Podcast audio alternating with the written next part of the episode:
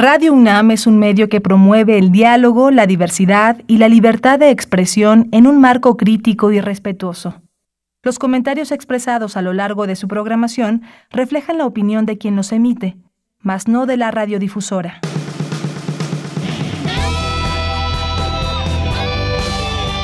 Prisma RU. Relatamos al mundo.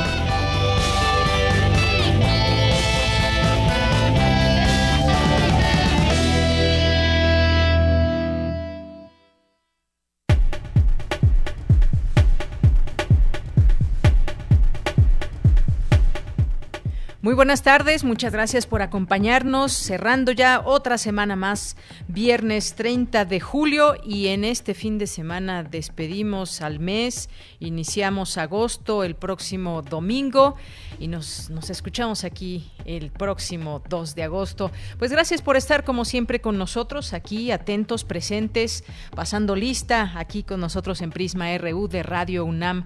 Gracias por esa atención y esa preferencia a través de esta radio universitaria 96.1 de FM, 860 de AM. Les saluda con mucho gusto aquí en el micrófono de Yanira Morán a nombre del equipo de Prisma RU. Saludo también a mis compañeros allá en cabina, a Daniel Olivares en la producción, a Andrés Ramírez en los controles técnicos. Saludamos a todo el equipo. Pues gracias por estar con nosotros. Hoy vamos a platicar, hoy vamos a platicar. Ayer estábamos eh, conversando eh, sobre ese tema de la consulta, por qué sí, por qué no, y analizando los puntos donde sobre todo se ha puesto el dedo en la llaga y se ha cuestionado sobre esta consulta. Hoy vamos a, platicar en la sección de Refractario RU sobre, pues, qué recordar de, de los sexenios pasados en cuanto a deudas pendientes, decisiones que llevaron a México a transitar por cierto rumbo y no otro. ¿Qué decisiones eh, se dieron? Grandes proyectos, recordar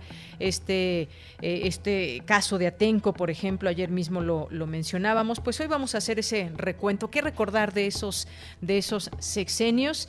Y pues cada quien toma la decisión. Este es eh, una decisión personal de ir a esta, una decisión personal que influye, por supuesto, en lo colectivo, en la memoria colectiva. Así que hablaremos, tocaremos este tema hoy en esa sección. Vamos a platicar también de lo que dijo ayer el presidente Andrés Manuel López Obrador, este anuncio que hizo de que firmará un decreto presidencial de política carcelaria que busque la liberación de presos que hayan sido torturados. Eh, adultos mayores de 75 años privados de la libertad o quienes padezcan y quienes padezcan enfermedades crónicas. Y además dentro de todo esto que sean delitos no graves los que hayan cometido. Vamos a platicar con ello, sobre ello, con el doctor Luis de la Barreda Solórzano, doctor en Derecho por la UNAM, fundador del Programa Universitario de Derechos Humanos, para conocer su análisis y su opinión sobre ello. Vamos a tener aquí a Sofía Segovia, escritora, que nos hablará de su obra Peregrinos. Vamos a, a conversar también sobre la educación en línea, los retos, objetivos, cómo ha sido, qué relevancia tomó a raíz de la pandemia hay un estudio interesante de Internet MX que presentó resultados eh, de este eh, de estas actividades que ahora se hacen en línea y sobre todo pues cómo ha afectado a los estudiantes o cómo pueden también abrir las posibilidades a través a través de pues estos medios tecnológicos que se tienen al alcance. Hoy es día viernes de Corriente Alterna. Hoy nos acompañará Marcela Vargas, reportera y mentora de la Unidad de Investigaciones Periodísticas de Corriente Alterna. Nos tiene un trabajo preparado muy interesante sobre eh, LGBTIQ+. Vamos a, ver cómo, eh, pues, qué nos presentan el día de hoy. Ya escucharemos, tenemos por ahí un trabajo que nos han hecho llegar y que queremos, por supuesto, compartir con todos ustedes. Y viernes de Melomanía RU con Dulce Wet, así que quedes aquí con nosotros a través de estas frecuencias, nuestras redes sociales, arroba Prisma RU en Twitter, Prisma RU en Facebook. Bien, pues desde aquí, relatamos al mundo. Relatamos al mundo. Relatamos al mundo. Bien, y en este resumen de viernes 30 de julio, en la información universitaria otorgan el premio de divulgación científica Alejandra Jaidar a Julia Tagüeña por sus más de 50 años de trayectoria en la materia. Coinciden especialistas que es necesario promover estudios culturales de México en otros países como Estados Unidos. Concluye el curso virtual La misión de educar, historia de la educación mexicana en el centenario de la Secretaría de Educación Pública, con la conferencia dictada por el director del Instituto de Investigaciones sobre la Educación y la Universidad, Hugo Casanova Cardiel, sobre la idea de la universidad en México. La capacitación que brinda el Instituto de Matemáticas de la UNAM a los estudiantes que participan en las Olimpiadas de Matemáticas es garantía de éxito, afirma su director, José Antonio Sea de Curi. Suscribe a la UNAM un convenio de colaboración con la Biblioteca Newberry de Chicago, Estados Unidos. En la información nacional, la Secretaría de Educación Pública dio a conocer que prepara una estrategia nacional para el regreso a clases presenciales. Se realizará con base en una estrategia integral en la que participan los gobiernos de las 32 entidades del país, los sindicatos del sector y asociaciones de madres y padres de familia, universidades y distintas instituciones. El gobierno de la Ciudad de México informó que la capital del país seguirá una semana más en semáforo naranja. Eduardo Clark, director de Gobierno Digital de la Agencia Digital de Innovación Pública de la Ciudad de México, reconoció que hay un incremento de contagios por la cepa Delta de COVID-19 en la capital del país. También habló de los problemas que se han registrado en algunas sedes de vacunación. Vamos a escucharlo. En las alcaldías Benito Juárez y en la alcaldía Miguel Hidalgo, nuestro conocimiento es que mucha gente se ha estado prestando comprobantes de domicilio. Nosotros al iniciar la jornada de vacunación de 18 a 29, sabiendo que es un grupo que normalmente no posee propiedades y no va a poder tener tal vez un comprobante de domicilio a su nombre, fuimos desde el principio muy flexibles, porque nuestro objetivo no es ser burocráticos, no es parar la vacuna porque alguien tenga un problema documental. En todas las fases de vacunación hemos tratado de ser flexibles con todas las poblaciones que han tenido un problema para acreditar su residencia.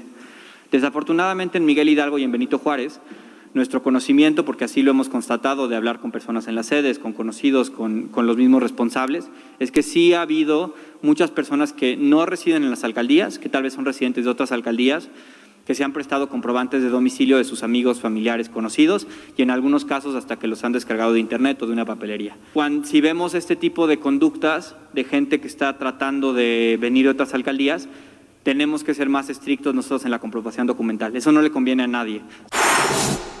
Bien, pues todo es mejor si lo hacemos en orden cuando pues corresponde al rango al rango de edad, a la alcaldía donde se habita. Esto pues da la oportunidad en que los lugares donde se están vacunando las personas que, que sí les corresponde pues puedan tener esta tranquilidad, esta posibilidad y sobre todo creo que cuando vamos a una eh, en una cita como el ponernos la vacuna, que es una cita muy importante porque esto nos puede salvar la vida, nos puede prevenir una enfermedad grave, pues lo mejor es hacerlo en orden.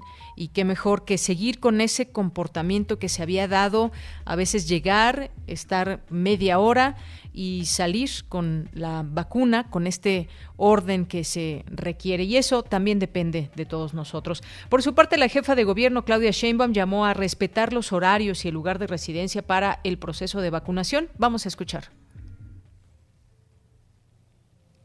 Escuchemos a Claudia Sheinbaum.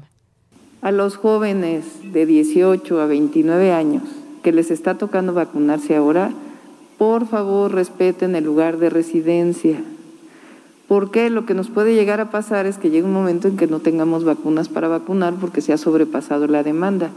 Y como ustedes saben, pues nos llegan un eh, corte de vacunas. Entonces sí es importante, estamos viendo en este momento para ver si se nos puede adelantar el grupo de vacunas que estaba pensado para la siguiente semana para que se pueda cubrir la demanda de esta semana. Pero el mensaje es que nos ayuden todos se van a vacunar, todos nos vamos a vacunar, todos y todas. Pero ayúdenos a respetar su lugar de residencia para que no lleguemos a una situación de largas filas, largas colas, largos tiempos de espera y además pues que llegue un momento en que a lo mejor no tengamos vacunas para poder vacunar a todos.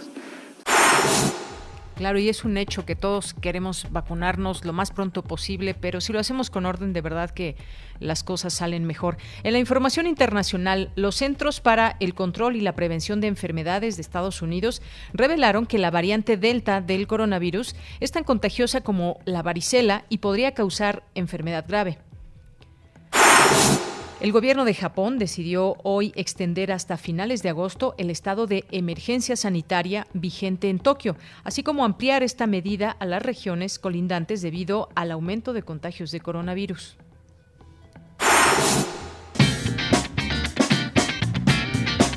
Hoy en la UNAM, ¿qué hacer y a dónde ir? Siete mujeres artistas del rebozo, bordado, decorados con Shakira, muñecas, gabanes y barro, nos muestran su arte en el nuevo capítulo de la serie Sin Conservadores. Descubre el mundo de imaginación, lucha y técnicas ancestrales heredadas de generación en generación a través de estas siete talentosas artistas. Este material se encuentra disponible en el canal de YouTube de Cultura UNAM. Te recomendamos el programa radiofónico Escaparate, que tiene para ti diversas opciones culturales de cine, teatro, música y danza, además de reportajes, crónicas y entrevistas. No te lo pierdas todos los viernes en punto de las 15:15 15 horas por nuestras frecuencias 96.1 de FM y 860 de AM.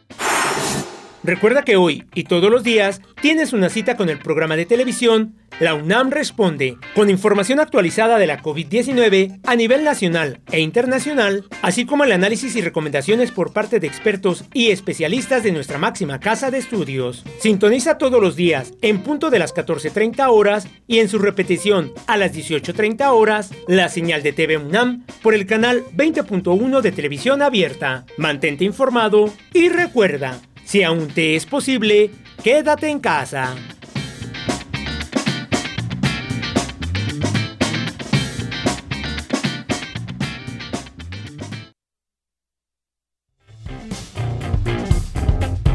Campus RU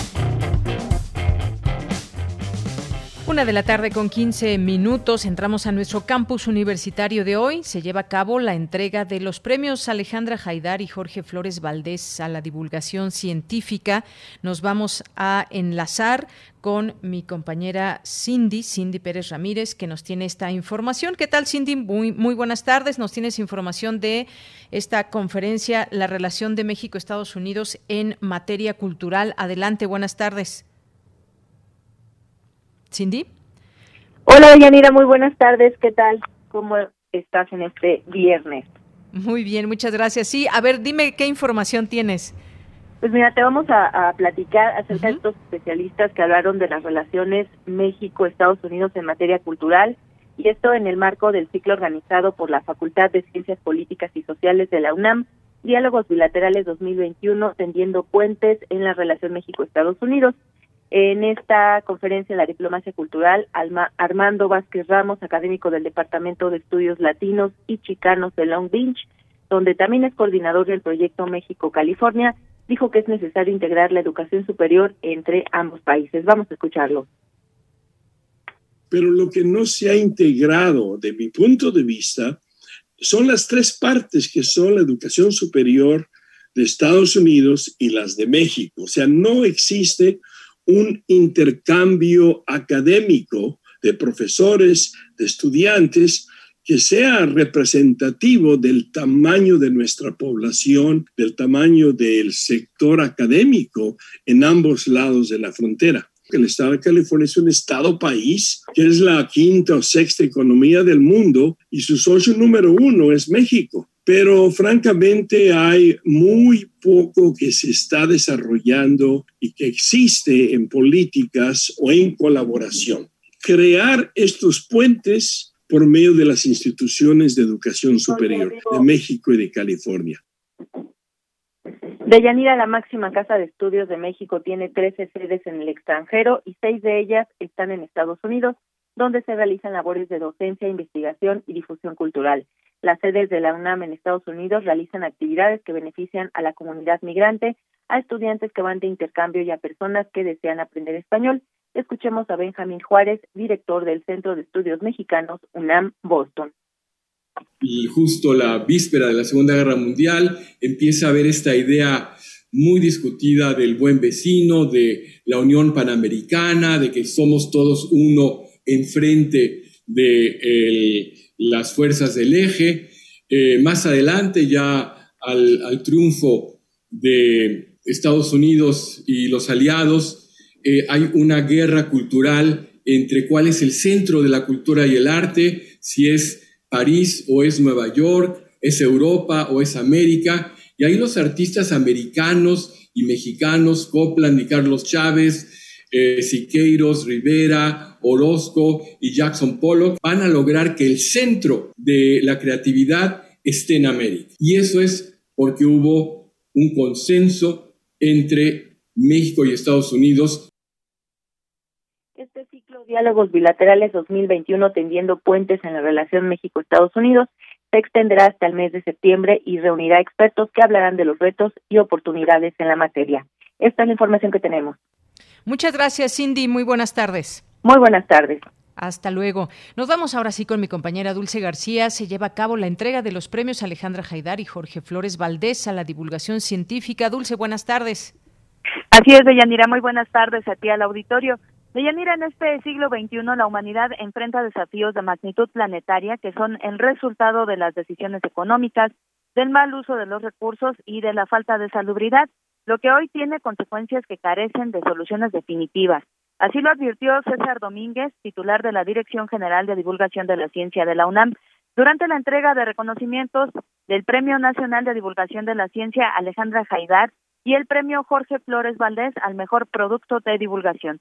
Es por ello que desde hace 30 años se entregan estos reconocimientos de Yanira a la labor de los divulgadores científicos mexicanos, como lo dijo el doctor César Domínguez. Vamos a escuchar sus palabras.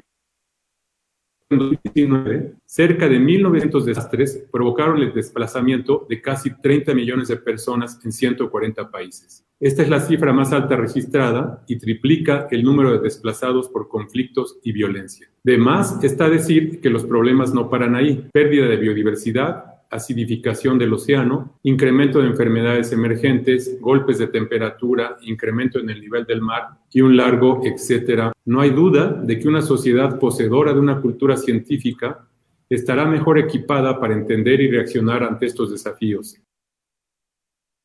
Bueno, en su oportunidad de Yanira Estrella Burgos, directora de la revista Como ves, dijo que el premio Alejandra Jaidar fue otorgado a Julia Tagüeña por su notable labor de más de 50 años en la divulgación de la ciencia. Escuchemos sus palabras.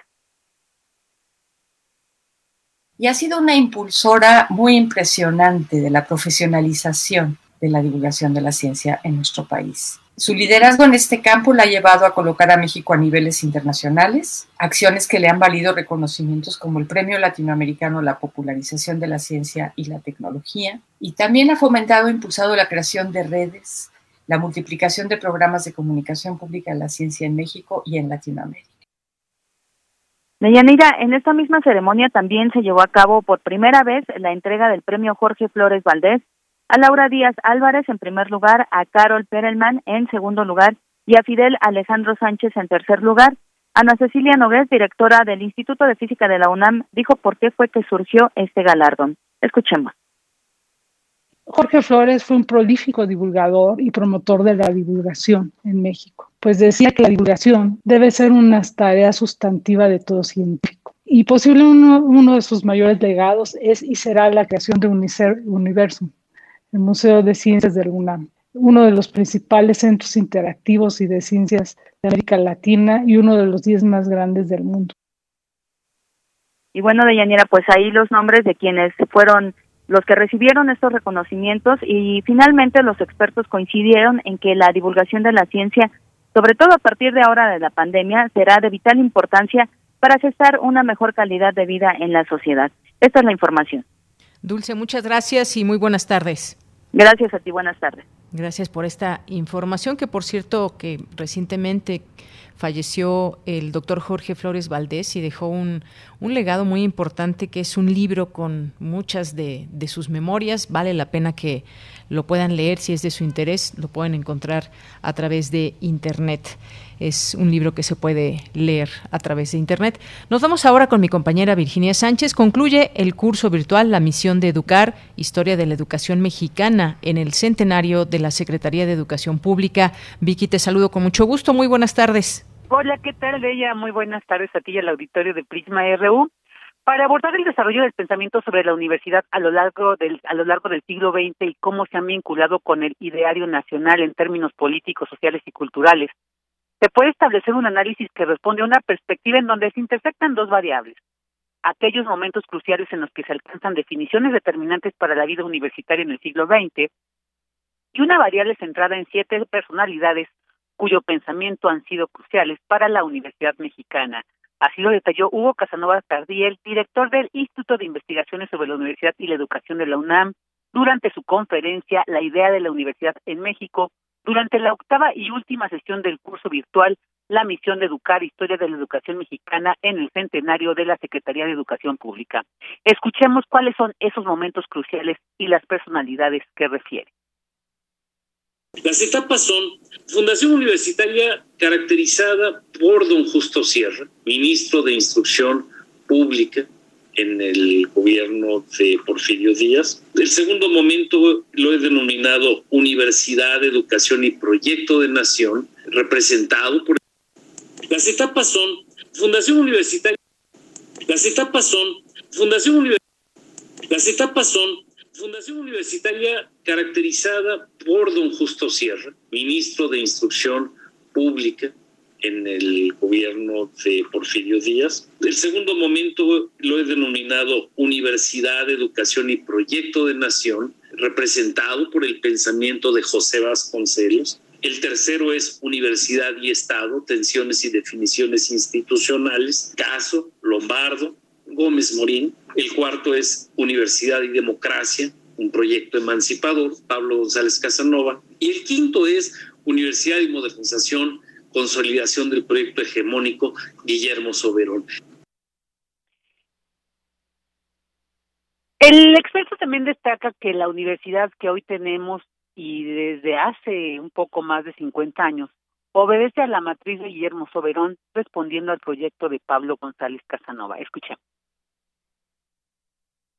el rector Soberón responde en una medida importante al proyecto de González Casanova, al proyecto que duró dos años, pero que había fundado espacios tan importantes como el Colegio de Ciencias y Humanidades, el sistema de universidad abierta que está cumpliendo 50 años, es la creación de, González Casanova, pero es una institución operacionalizada por, por Soberón y el programa de descentralización que dio origen a las, a las CENEPS, las CENEPS son una creación originalmente de González Casanova y una operación de, de Soberón. Si de alguna manera este país logró avanzar en términos de investigación, fue por el impulso de gente como Guillermo Soberón. O sea, él tuvo un compromiso con la investigación muy grande que no solamente se contuvo en la Universidad Nacional, sino que participó en la creación de otras instituciones.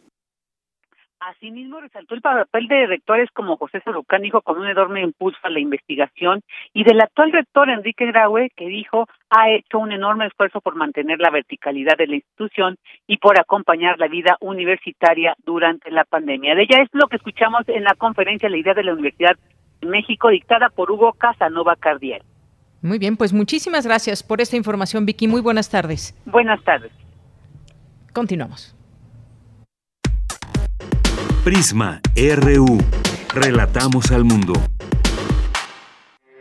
Porque tu opinión es importante, síguenos en nuestras redes sociales, en Facebook como Prisma RU y en Twitter como arroba PrismaRU. Bien, vamos a continuar ahora con este primer tema para abordarlo en estas conversaciones para el día de hoy.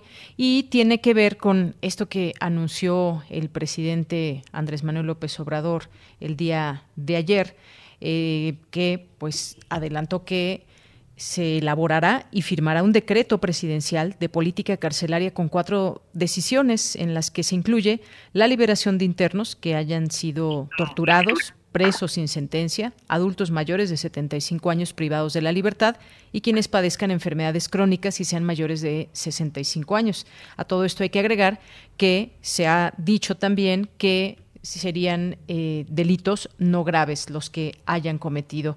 Y para hablar de este tema, queremos conocer su opinión, su análisis. Hemos invitado a este espacio de Prisma RU de Radio UNAM al doctor Luis de la Barreda Solórzano, doctor en Derecho por la UNAM, fundador del Programa Universitario de Derechos Humanos. Doctor, bienvenido, muy buenas tardes.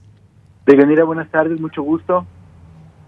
Gracias por aceptar esta llamada, doctor. Pues cuénteme su punto de vista, su opinión sobre esto que anunció el presidente.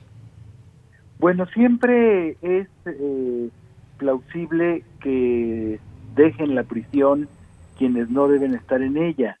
Una, una persona acusada por un delito grave que ha estado privada de la libertad durante 10 años sin haber sido sentenciada, pues ya cumplió su condena, es decir, eh, simplemente se le está dejando en libertad, pero ya pasó una buena parte de su vida habida cuenta de que, de que la vida es breve, de que 10 años es una parte importante de la vida de una persona por longeva que sea, ya pasó buena parte de su vida en la cárcel, ya cumplió su condena, aunque aunque teóricamente no haya habido condena porque se trata de un procesado.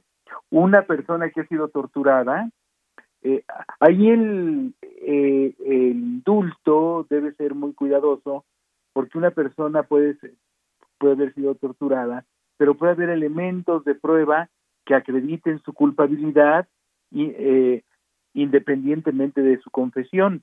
Pero si se le condenó con base exclusivamente en su confesión y se acredita que esa confesión fue lograda mediante tortura, pues es obvio que esa confesión nunca debió considerarse como válida. Por otra parte, eh, sacar de prisión a personas mayores de 75 años, pues parece una medida correcta, eh, dado que son personas que ya pasaron buena parte de su vida, eh, ya em, tienen una edad avanzada y no parece correcto ser en prisión, porque además cumplirán la condena, según entiendo, o seguirán su juicio en prisión domiciliaria. Lo mismo podemos decir de las personas de 65 años que padezcan alguna enfermedad crónica. Efectivamente, así es como lo dio a conocer el día de ayer el presidente. Y yo insistía en esta parte donde en todos estos casos se habla de delitos no graves.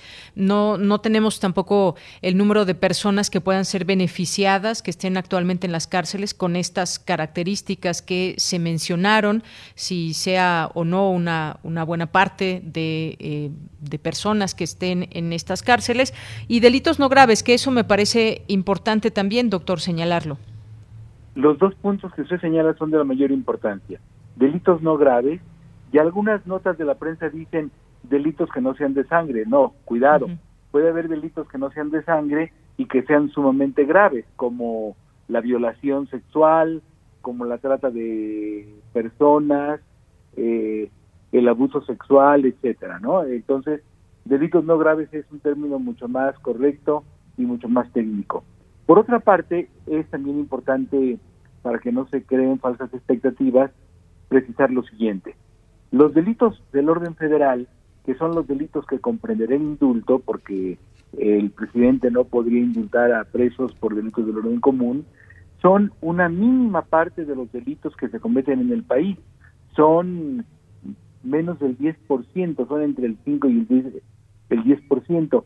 Entonces, la mayoría de los presos eh, que estén en esas eh, condiciones de eh, por edad, por enfermedad crónica, por delitos no graves, porque la confesión sea el único elemento probatorio y sea detenido por tortura, y que estén en prisión por delitos comunes, no serán beneficiados por esta medida. Serían beneficiados solo si se tomaran medidas similares en las entidades federativas incluida la Ciudad de México, tratándose de los delitos del fuero común. En cuanto al tiempo, doctor, yo le preguntaría, se habló de un plazo de aquí a septiembre, es lo que dijo el presidente. ¿Es un buen tiempo para conocer eh, cada uno de estos casos, los expedientes que se tendrán que conocer de aquí a septiembre? Sí, estamos a finales de julio, entonces hay más de 45 días para, para tener lista eh, la medida. Y yo creo que si un equipo que se ponga a trabajar en serio logra revisar los expedientes y no y no hay por qué no conseguirlo un equipo suficiente de, de gente que se ponga a revisar con cuidado los expedientes eso se puede eso se puede conseguir. Y me parece muy bien que, que se que se prevea en un en un plazo breve porque la porque la vida misma es es breve y estamos hablando, por lo menos en un par de casos, de personas, por lo menos en un caso, de personas de edad relativamente avanzada. Claro, sí, pues la vida se nos va muy rápido, doctor. Y como, como decisión, ¿le parece en síntesis una decisión buena, positiva, esto que se anuncia? En principio sí, pero va a ser muy importante conocer los términos, del decreto que se publique en el diario oficial.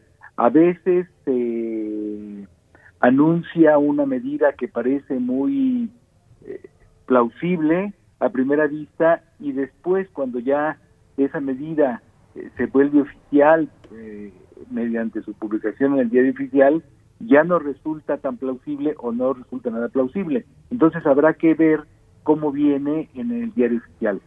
Sacar presos de la cárcel es una medida delicada, finalmente están ahí porque se consideró que hubo elementos probatorios para enjuiciarlos o porque han sido condenados, entonces es una es una medida que puede ser una medida eh, que resulte plausible, pero que debe llevarse a cabo con mucho cuidado. Debe ser un equipo técnico el que el que redacte muy bien este eh, este indulto, este este decreto, que no deje fuera a nadie que debe estar ahí y que no incluya a nadie que no debe estar ahí.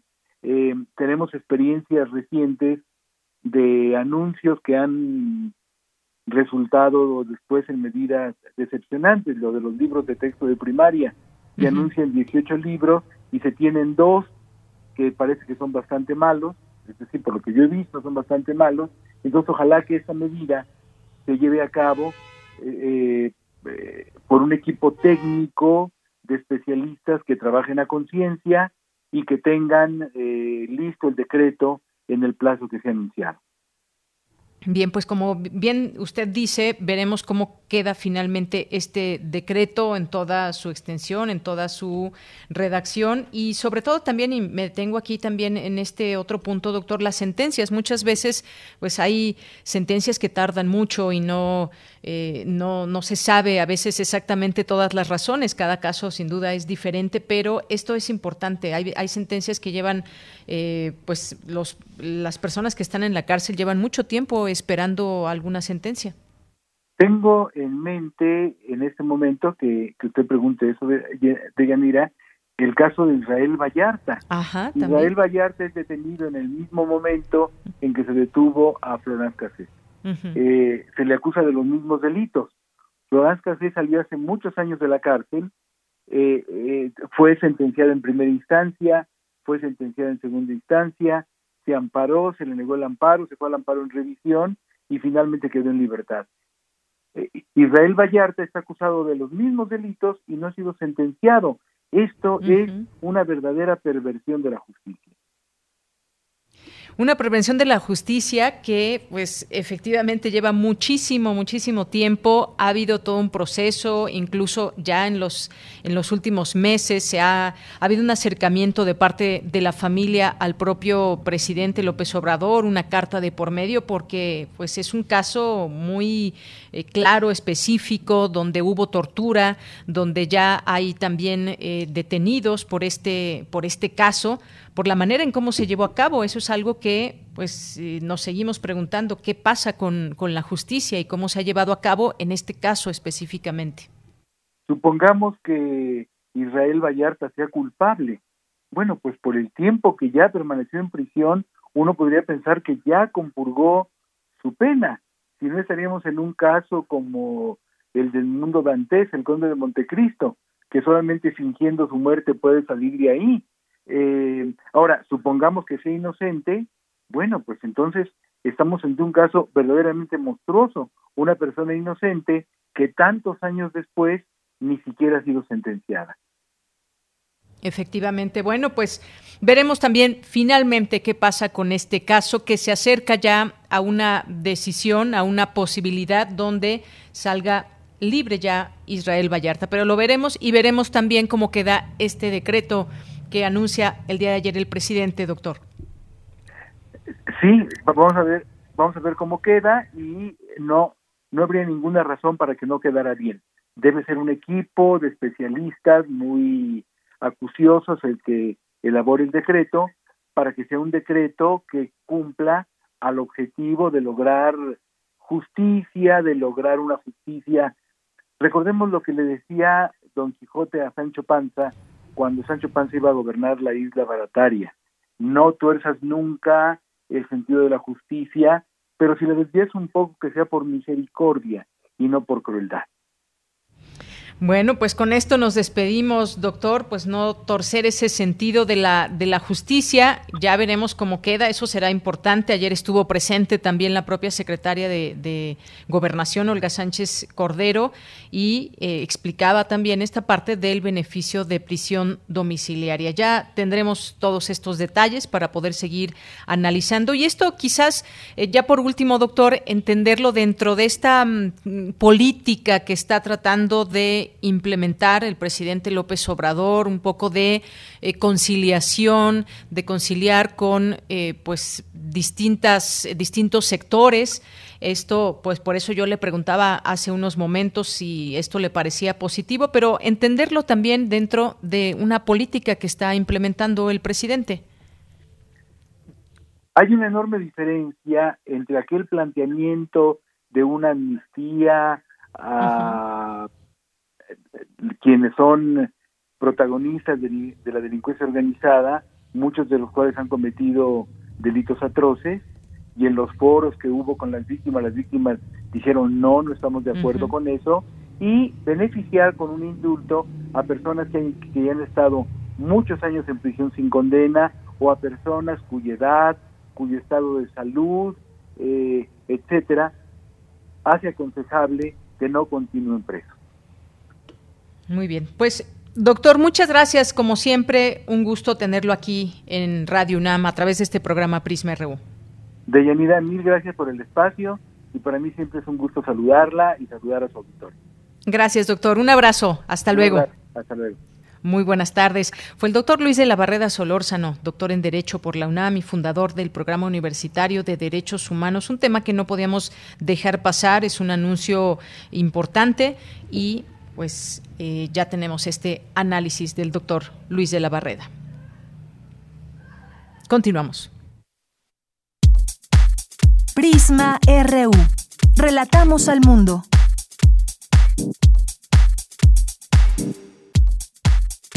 Tu opinión es muy importante. Escríbenos al correo electrónico prisma.radiounam@gmail.com.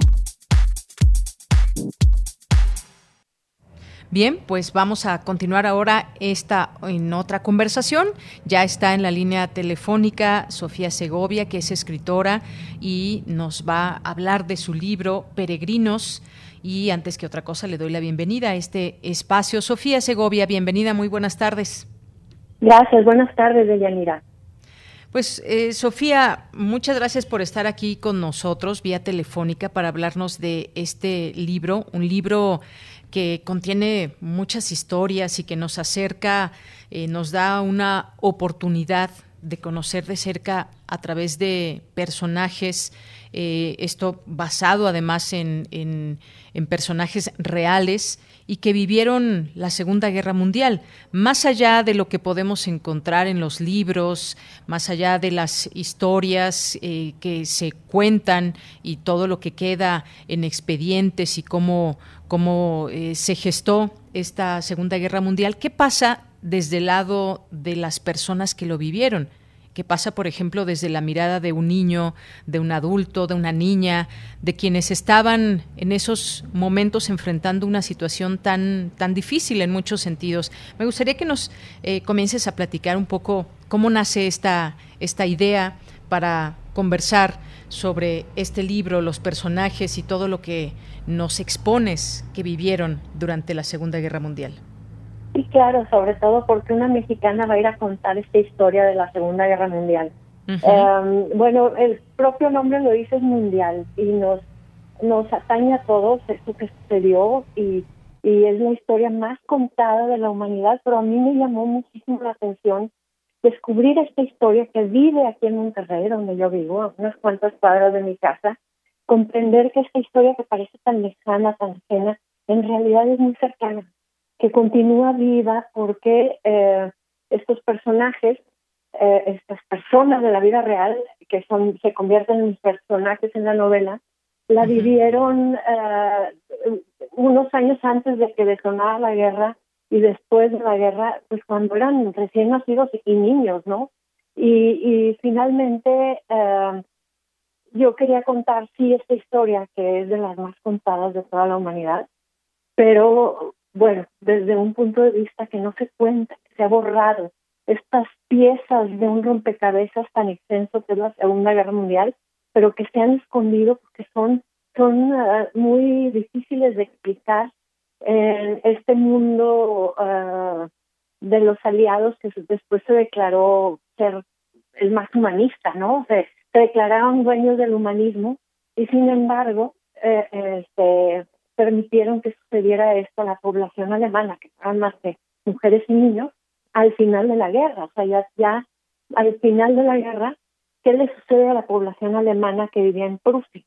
Que tuvo que este, tomar a su familia, correr, porque ahí venían los rusos entrando por ahí cuando eh, se le da la vuelta a la guerra y entran con esta violencia nacida de la venganza, ¿no? y entran por Prusia y los prusianos, Arno Ilse y sus familias, tienen que correr con toda esa población mientras su país se iba desapareciendo bajo sus pies. Entonces es una historia muy, muy emocionante y creo que es una historia, este, sí, desde el punto de vista ah, alemán, pero que creo que completa absolutamente nuestra comprensión del holocausto. ¿Cómo puede haber sucedido el holocausto necesitamos comprender este aspecto de la historia para este, realmente comprender el todo y quizá estar pendiente para que no vuelva a pasar. Bien, eh, Sofía, estas historias que nos van llevando junto con estos personajes principales, pues son varios los personajes, pero están Arno e Ilse, que son dos niños, y de pronto cuando uno empieza a leer sus eh, historias y todo eh, ese contexto que, que lo rodea, eh, cuando la guerra va avanzando y aunque no se quiera estar hablando de la guerra como tal, aunque se trate de ignorarla, aunque se disimule ante los hijos, se intente disimular y, y crearles un entorno un poco más tranquilo, aunque se viva incluso en lo más remoto de, su país, aunque incluso no se prenda la radio hasta que se hayan ido a dormir para que duerman, digamos, en paz, eh, pues aunque se trate de hacer todo ello, se sabe de la guerra. Los niños saben que algo está pasando y, añoran muchas cosas y pues también se van preocupando y entonces pues también van creciendo y van teniendo la posibilidad de, saber que, algo sucede. ¿Cómo se entrelazan también estas, estas historias, estas dos familias de distintas regiones de, de Prusia que son los Schipper y los eh, Halbrock. Cuéntanos un poco cómo, cómo se van entrelazando también estas historias y los demás personajes. Sí, bueno, eso es, eso es lo que me llamó a contar esta historia, sobre todo es esa esa casualidad que después une a Arno y a Alice. Ambos son de Prusia, pero después surgen muchas, una cadena de casualidades que me pareció a mí casi mágica y eso es lo que quiero contar. ¿Cómo llegan a coincidir en, en, eh, eh, en la vida los dos? No nada más vivos del cuerpo, porque eso es una gran casualidad también, sino también vivos todavía del espíritu. Porque la guerra, y eso es lo que descubrí, y por eso eh, fui a contar esta historia desde el nacimiento de dos niños, para que viéramos que la infancia también es un actor en una guerra y que también tiene fecha de caducidad en una guerra. Sí, si, si hay guerra, eh, bueno, ¿qué muere en una guerra? Claro que pueden morir los cuerpos, pero también muere la infancia y muere la esperanza, muere, muere la salud mental, mueren muchas, muchas cosas. Y esto es eh, eh, este camino que recorren Arno y Ilse hasta coincidir. Yo quería saber cómo es posible todo que, tras todo lo que vivieron todavía coincidieran vivos del espíritu. Este, y, y, y, bueno, esa es la aventura de estos dos personajes.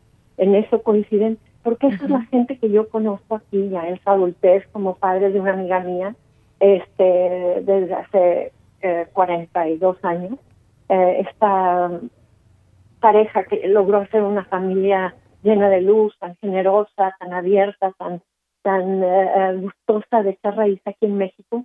Bueno, ¿cómo es posible que sean así cuando le sucedió aquello. Y, y, bueno, eso también es parte de la exploración y parte de la coincidencia, porque ¿en qué coinciden? Sí, los papás intentaban protegerlos, pero llega un momento en que es imposible porque porque la guerra eh, lo invade todo, ¿no? y para empezar esa guerra, además, con un líder que además se, se adueñó hasta de la imaginación infantil, imposible, imposible mantenerlo este, fuera del, del seno familiar, eh, pero después resulta que definitivamente, o sea, tienes que deshacerte de, de todavía tus ilusiones infantiles porque tienes que sobrevivir. Y, y, y todo eso que le sucede, bueno, es me parece a mí que no nada más es la coincidencia entre Arno y Ilse, sino la coincidencia entre toda la figura de la infancia en la historia universal. Donde hay guerra, eh, este, la infancia pierde el derecho a ser. Y entonces yo quería mostrar que así como sucedió a Arno y ahí se sucede a los sirios, a los centroamericanos, donde quiera que haya violencia, la infancia muere, el derecho a la infancia muere, ¿no? Y este y entonces eso a mí me conmovió muchísimo y también el aspecto este de las mujeres, ¿no? El aspecto de la guerra de las mujeres, a las madres de Arno y dice todo lo que tienen que hacer y sacrificar para que sobrevivan todos los que logren sobrevivir, este también es un aspecto que me conmovió muchísimo porque me parece que también es la madre universal, ¿no?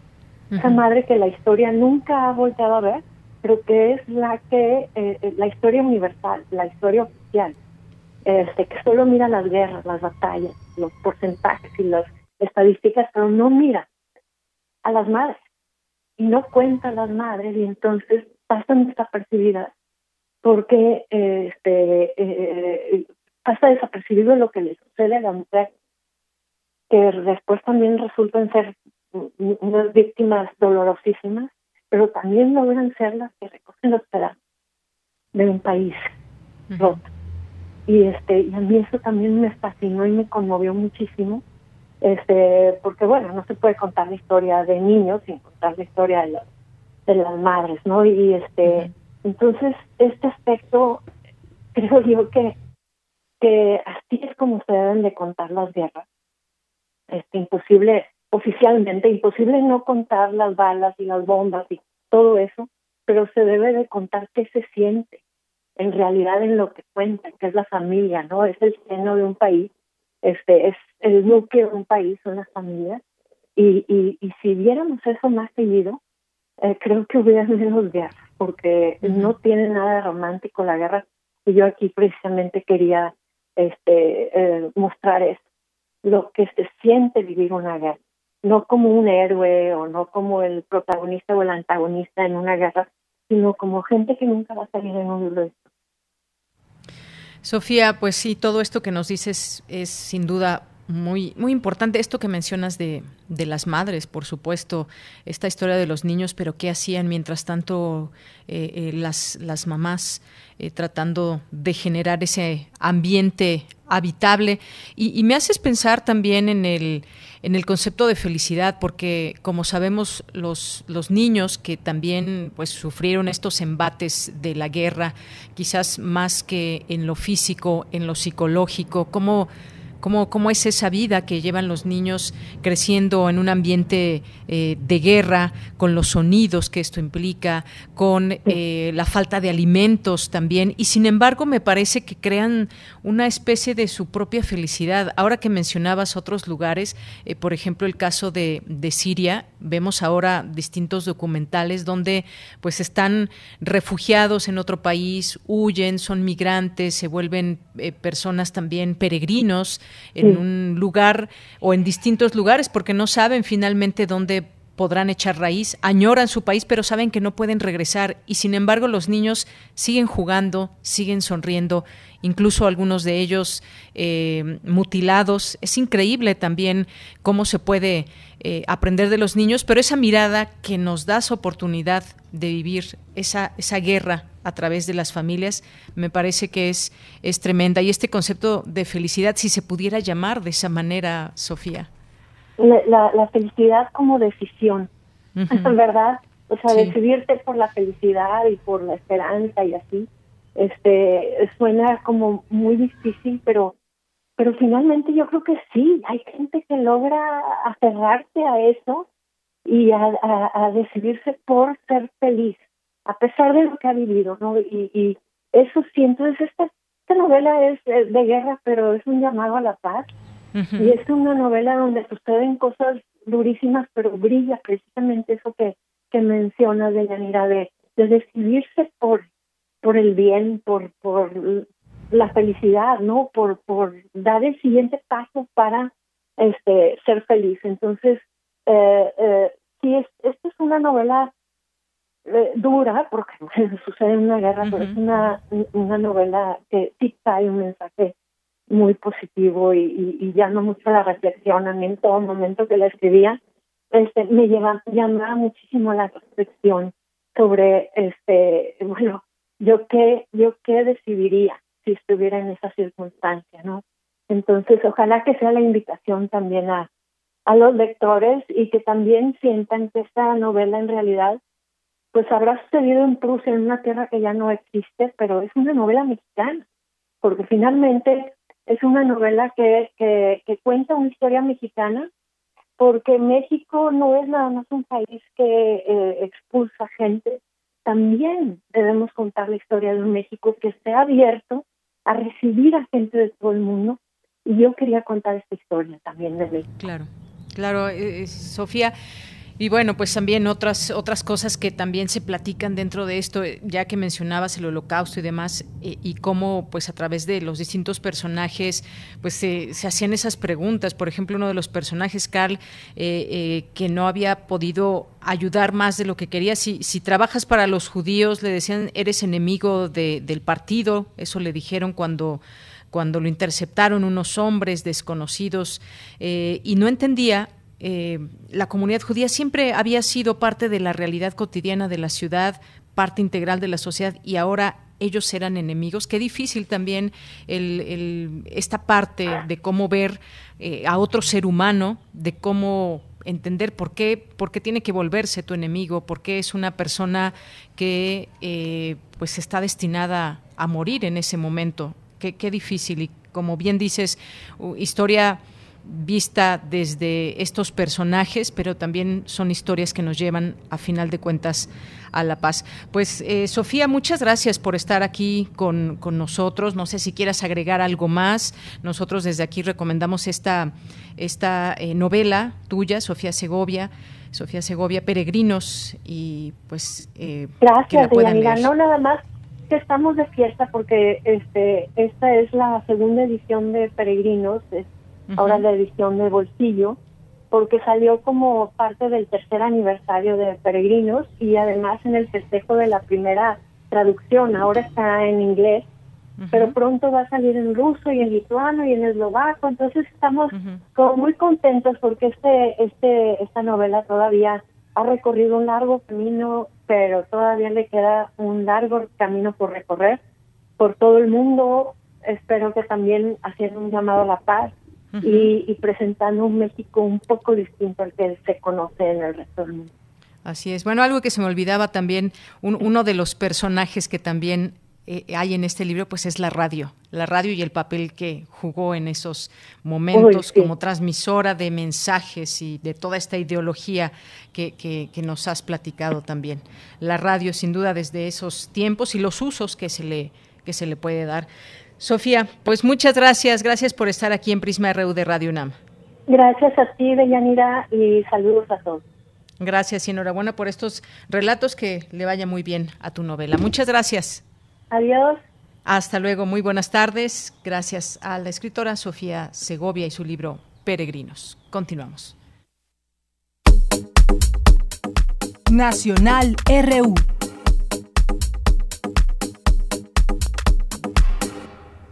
Bien, antes de irnos al corte, hoy es el Día Mundial contra la Trata el Día Mundial, pero aquí en México hay muchas cuentas pendientes en este, en este tema. Recordar, en el año 2013 la Asamblea General de la, de la ONU adoptó una resolución en la que designó el 30 de julio de cada año como el Día Mundial contra la trata, promoviendo una fecha para concienciar a los estados sobre la lamentable situación que sufren las víctimas del tráfico humano con la finalidad de promocionar y proteger sus derechos.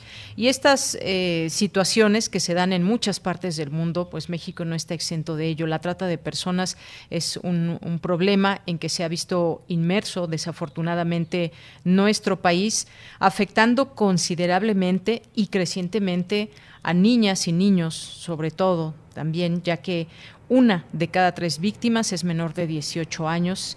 Esto dicen las cifras y la proporción de trata en niñas y niños se ha triplicado en los últimos 15 años.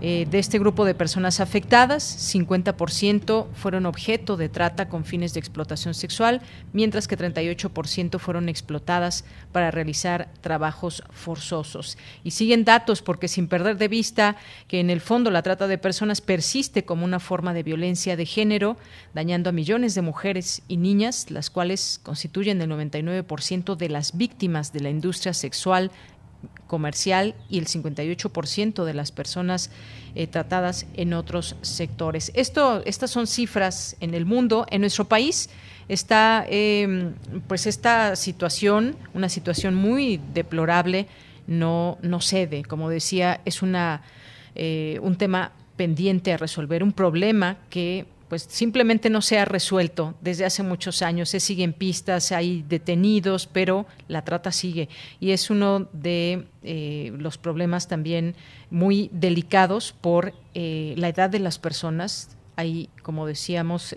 igual que en el mundo, niñas, niños que desafortunadamente eh, pues están eh, los llevan a estas redes de trata de, personas.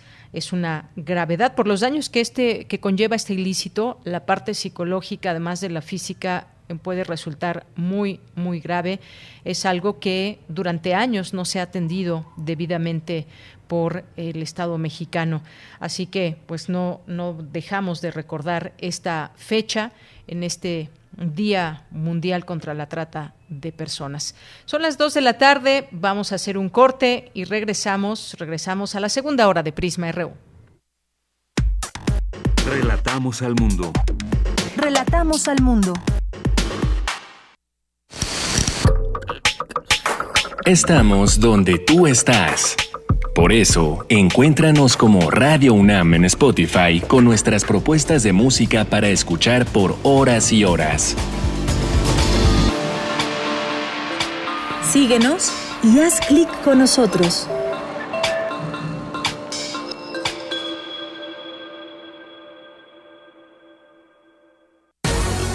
Lo social, lo político, lo económico, lo cultural son fenómenos que nos competen a todas y a todos.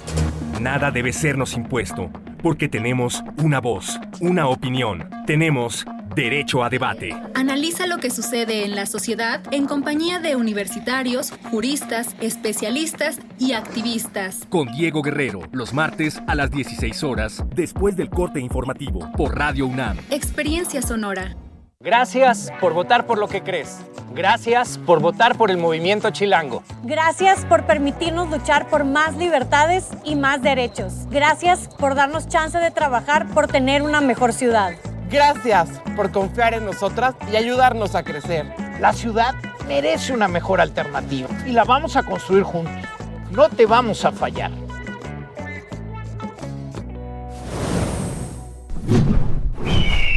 Movimiento Ciudadano. Aire recibes, metal vibrante, brisa que orienta a los extraviados y estremece a los amorosos. La música para trompeta, salsa, jazz, balada, está en Viento de bronce. con Juan Arturo Brennan, lunes a viernes 6.40 de la mañana y 15 horas. Radio UNAM. Experiencia sonora. ¿Te toca vacunarte contra la COVID-19? Antes de ir, come bien y toma tus medicamentos. No llegues con mucha anticipación. Hidrátate bien con agua natural. Si tienes dudas, visita mivacuna.salud.gov.mx. Recuerda, la vacuna te protege y protege a quienes queremos. Cuidémonos entre todos, vacúnate y no bajes la guardia. Secretaría de Salud. Este programa es público ajeno a cualquier partido político. Queda prohibido el uso para fines distintos a los establecidos en el programa.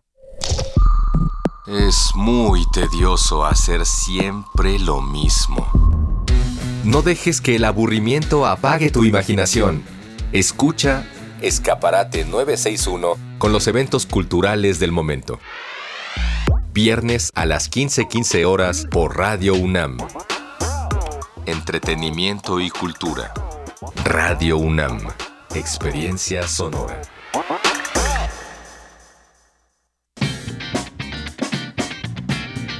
Mañana en la UNAM, ¿qué hacer y a dónde ir? Aún puedes inscribirte en el taller Marte Nochitlán, Mito, Rito y Sitio, organizado por el Programa de Arte, Ciencia y Tecnologías de la UNAM, que se llevará a cabo del 3 de agosto al 26 de octubre. En este espacio se reflexionará acerca de la primer ciudad en Marte, a partir de mitos fundacionales del México prehispánico, el conocimiento científico sobre el planeta rojo y la ciencia ficción. Para mayores informes e inscripciones, consulta la convocatoria en www.artescienciaytecnologías.mx diagonal Martenochtitlán 2021. No te puedes perder la retransmisión de la serie Foro de la Mujer, que obtuvo la inscripción en el Registro de la Memoria del Mundo de la UNESCO en 2019 como la primer serie radiofónica de contenido feminista en México. Esta retransmisión busca acercar a las nuevas generaciones las voces de quienes lucharon en aquellos años por la reivindicación de sus derechos y preguntarnos si las condiciones de vida de las mujeres de hoy han cambiado. Sigue la retransmisión de esta serie todos los sábados y domingos en punto de las 11 horas a través de nuestras frecuencias 96.1 de FM y 860 de AM. Para conmemorar el aniversario luctuoso del escritor Víctor Hugo Rascón Banda, fallecido el 31 de julio de 2008, Radio UNAM transmitirá la adaptación radiofónica de su obra teatral De Sazón, que obtuvo el tercer lugar en la categoría de radiodrama en la Bienal Internacional de Radio de 2008. Esta adaptación cuenta con las actuaciones especiales de Luisa Huertas, Angelina Peláez y Julieta Gurrola, quienes interpretan a tres mujeres de la Sierra de Chihuahua, una maestra rural, una guerrillera vecindada por necesidad en la zona tarahumara y una menonita, quienes cuentan las circunstancias que han llevado sus vidas al límite, a la vez que ofrecen las mejores recetas de su repertorio. Disfruta de esta adaptación que se transmitirá mañana sábado 31 de julio en punto de las 20 horas por el 96.1 de FM y 860 de AM. Y recuerda que si ya recibiste la vacuna de la COVID-19, aún debes continuar con las medidas sanitarias para evitar un contagio. Para Prisma RU, Daniel Olivares Aranda.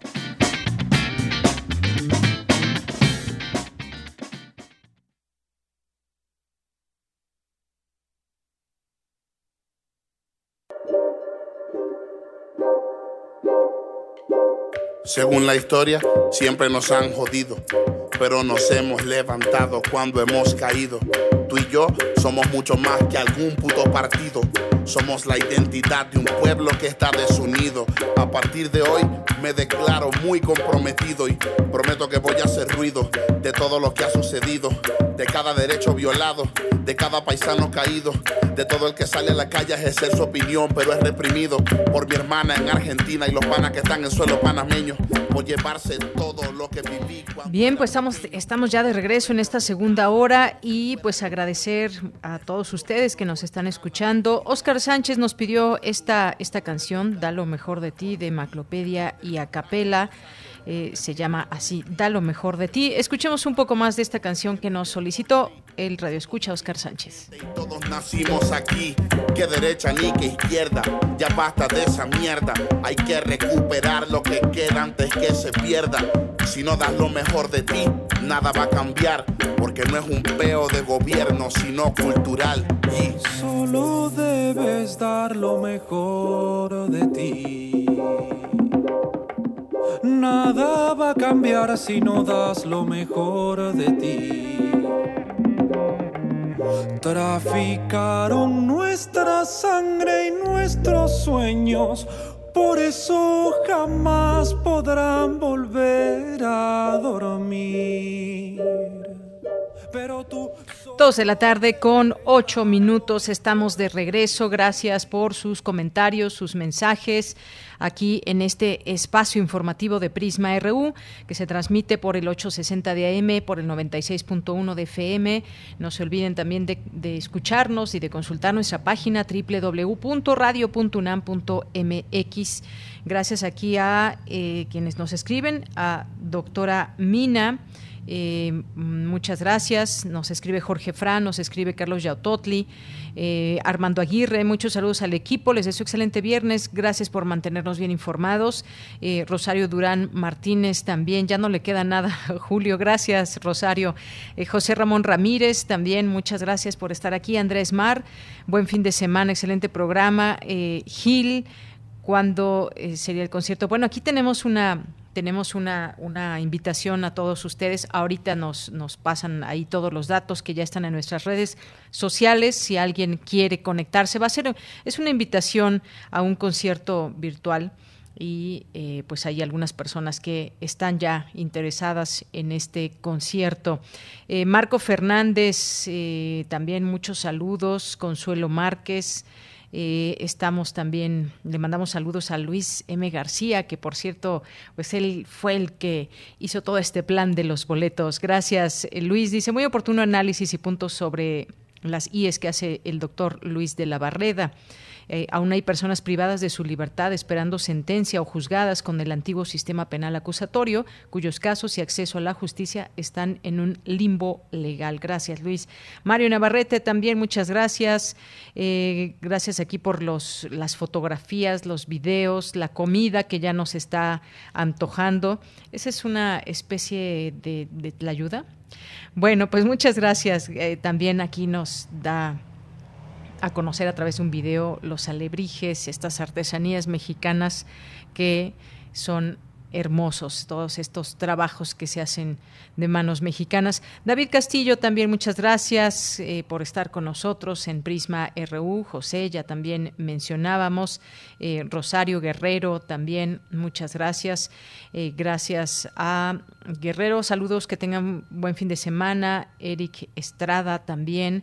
En un momento estará con nosotros Marcela Vargas, ya a punto de estar con nosotros en un momento más. El nuevo cine mexicano LGBT la mejor venganza es ser felices. No se lo pierdan, ella nos platicará y escucharemos el trabajo, el trabajo de ella aquí en este espacio. Rebeca Vega y Eduardo y Sánchez también, Mirós regresando a la escuela, Diego Díaz, eh, gracias a Carmen Valencia, Arturo Sánchez, Mar Olmos, La Irrelevante Paz, Gerardo Ibarrola, César Soto, a todos los que nos están escribiendo y escuchando, muchas, muchas gracias por estar aquí en este espacio.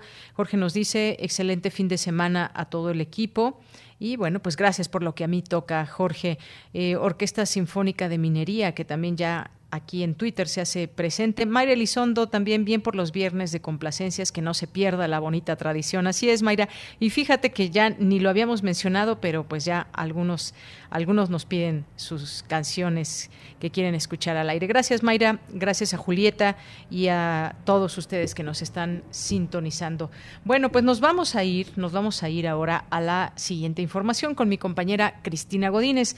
La capacitación del Instituto de Matemáticas garantía del éxito en certámenes como las Olimpiadas en Matemáticas. Adelante, Cristina. Buenas tardes, Deyanira. Un saludo para ti y para el auditorio de Prisma RU. El director del Instituto de Matemáticas, José Antonio Sea de Curi, expresó que hay que atreverse a perderle el miedo a esta disciplina, ya que es una de las más creativas. Además, el instituto tiene un impacto significativo en la preparación de los estudiantes mexicanos que cada año participan en certámenes nacionales e internacionales en matemáticas. Comentó que profesores, investigadores y estudiantes de la UNAM entrenan a cientos de concursantes y les inculcan el pensamiento crítico y matemático. E indicó que tan solo en la Olimpiada de Matemáticas de la Ciudad de México compiten del orden de 60 a 70 mil cada año. En matemáticas hay que atreverte, hay que dejar la, imaginación volar. Es una de, de las disciplinas más creativas que puede haber, muy divertida, muy entretenida, pero hay que, hay que agarrarles el gusto. Forman parte de toda la naturaleza que nos rodea. O sea, es un, eh, elemento indispensable, imprescindible para entender el mundo que nos rodea. De Curie dijo que desde 1986 se conforma un equipo olímpico de estudiantes de matemáticas de nivel preuniversitario, al cual se le entrena. Este grupo surge a partir de los concursos estatales. Posteriormente se realiza un certamen nacional cuyos ganadores integran la selección que nos representa en la Olimpiada Internacional de Matemáticas. Por su parte, la Olimpiada Mexicana de Matemáticas es un programa de la Sociedad Matemática Mexicana cuya actividad central es la realización del concurso nacional para estudiantes preuniversitarios universitarios, el más importante en nuestro país a nivel bachillerato. Y sobre la participación de México en la Olimpiada Internacional de Matemáticas, cabe señalar que se han logrado cuatro medallas de oro, ocho de plata, 72 de bronce y 40 menciones honoríficas. Deyanira, este es mi reporte. Buenas tardes. Muchas gracias, gracias Cristina Godínez por esta información. Olimpiadas en Matemáticas. Bien, nos vamos ahora con Cindy Pérez Ramírez. Abren otra biblioteca a estudiantes y profesores de la UNAM. Cuéntanos, Cindy, buenas tardes.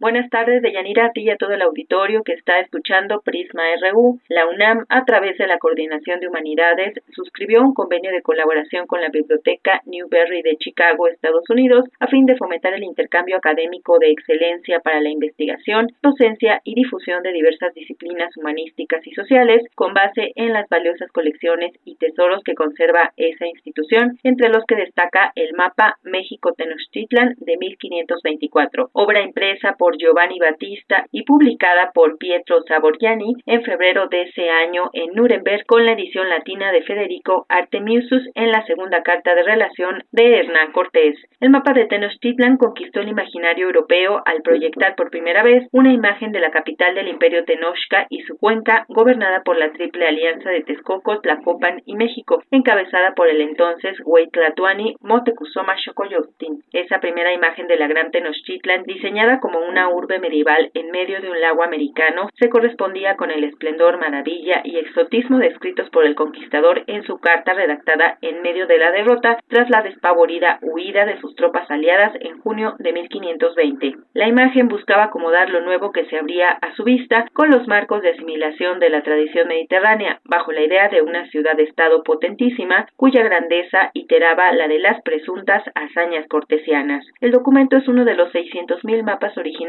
que conserva la biblioteca estadounidense, en este caso dentro de la colección especial Edward E. Ayer. Sometida su elaboración a las interpretaciones más diversas como la de Manuel Toussaint y Justino Fernández y las últimas obras de Miguel León Portilla, quien hizo una comparación con el mapa México-Tenochtitlan conservado en la biblioteca de la Universidad de Uppsala de Suecia. En este sentido, las meticulosas descripciones de José Luis Martínez, el estudio de Dominique Kresle y los aportes de Eduardo Matos Moctezuma constituyen el núcleo de de lo que se sabe hasta ahora. La conservación de este tipo de mapas, así como de otros valiosos documentos impresos en Europa sobre lo que se imaginaban sus creadores que era América, permite el estudio de los distintos contextos en que se produjeron, su recepción y la proyección de discursos de territorialización del mundo. El convenio con la biblioteca Newberry es un camino, entre otros más, que la UNAM abre para sus estudiantes y docentes. Además, los trabajos especializados se pueden multiplicar con las herramientas digitales de la información orientadas a investigación, docencia y comunicación de las ciencias y las humanidades que se entrelazan con diversas disciplinas que convergen en la colaboración interinstitucional. Hasta aquí la información. Muy buenas tardes.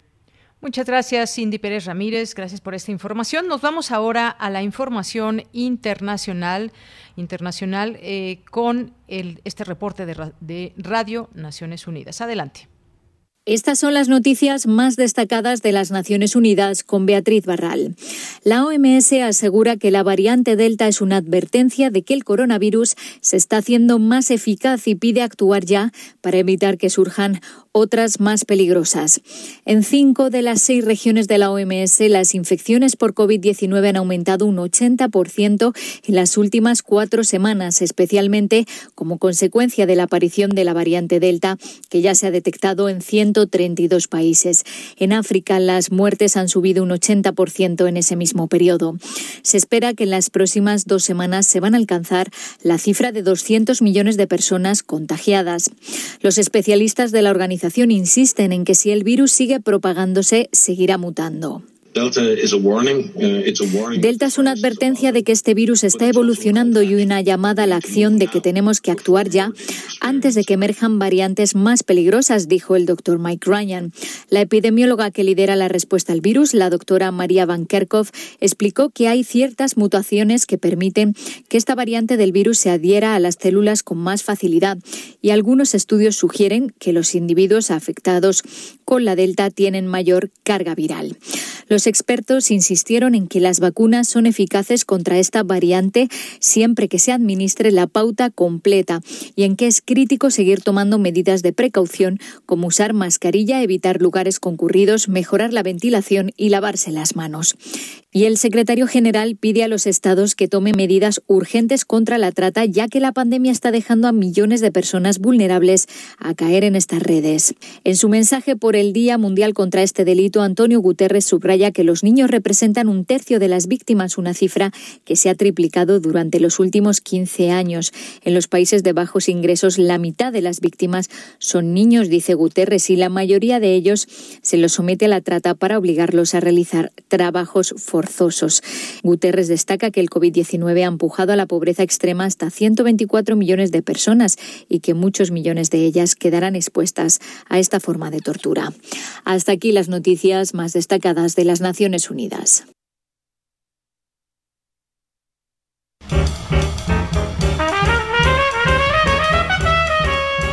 Corriente Alterna.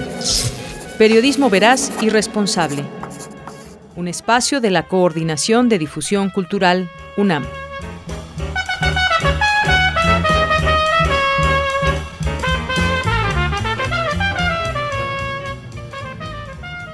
Dos de la tarde con 30 minutos, no con 30, no con 20 minutos y ya está con nosotros en este espacio de Corriente Alterna Marcela Vargas, que es reportera y mentora de la Unidad de Investigaciones Periodísticas eh, de Corriente Alterna y a quien recibimos con mucho gusto. ¿Cómo estás Marcela? Muy buenas tardes. Hola, Deyanira, muchísimas gracias por el espacio. Encantada de estar otra vez por acá platicando contigo y con toda tu audiencia. Pues sí, qué gusto platicar y cuéntanos, cuéntanos sobre este tema que traes hoy y que en un momento pues escucharemos este trabajo, ese trabajo eh, también adaptado radiofónicamente para que podamos conocer de qué de qué va este tema. Cuéntanos, adelante, Marcela.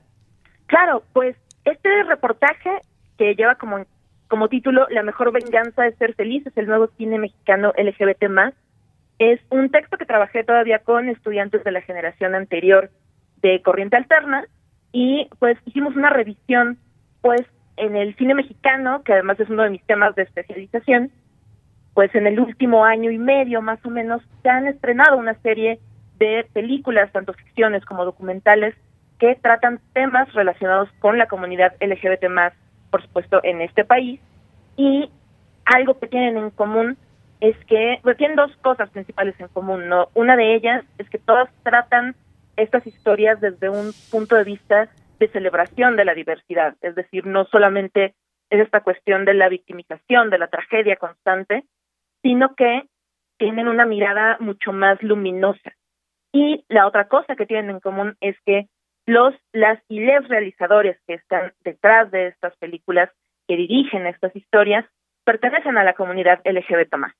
Entonces, hicimos esta revisión, platicamos con ellos, ellas y ellas, para que nos contaran qué fue lo que les llevó a tratar estas historias desde puntos de vista que rompen con los estereotipos a los que estamos acostumbrados en, bueno, acostumbrados tristemente, ¿no? En la pantalla, tanto de cine como de televisión en México, que por supuesto ha sido una historia larguísima de, de evolución de estos temas en el cine mexicano, pero pues en los últimos años ha tenido un impulso mucho más intenso.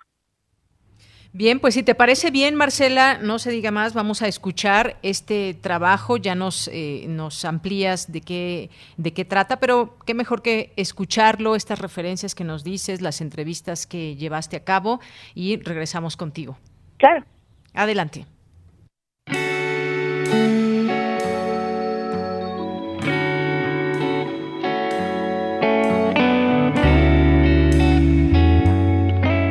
Después de casi un siglo de soportar personajes caricaturescos o estereotipados, el cine mexicano comienza a explorar otras representaciones de la diversidad sexual. Una nueva generación de cineastas gay, bisexuales, lesbianas y queer ofrece una mirada luminosa y celebratoria un nuevo cine mexicano LGBT. Películas como Las Flores de la Noche, El baile de los 41, Cosas que no hacemos, La bruja de Texcoco y Los días más oscuros de nosotras son una muestra de que sí se pueden llevar a la pantalla historias de la diversidad sexual sin caer en el lugar común de la tragedia y la victimización. Habla Omar Robles, uno de los directores del documental Las Flores de la Noche, que registra la vida cotidiana de un grupo de amigas trans que viven en Mezcala, pueblo ubicado en una isla del lago de Chapala, en el estado de Jalisco. La nos, nos decía que cada vez que en el pueblo la insultaban, le, le, gritaban toda clase de insultos en la calle, su manera de responder era eh, meneando más la peluca y las peras y sintiéndose más, más poderosa y más guapa y más,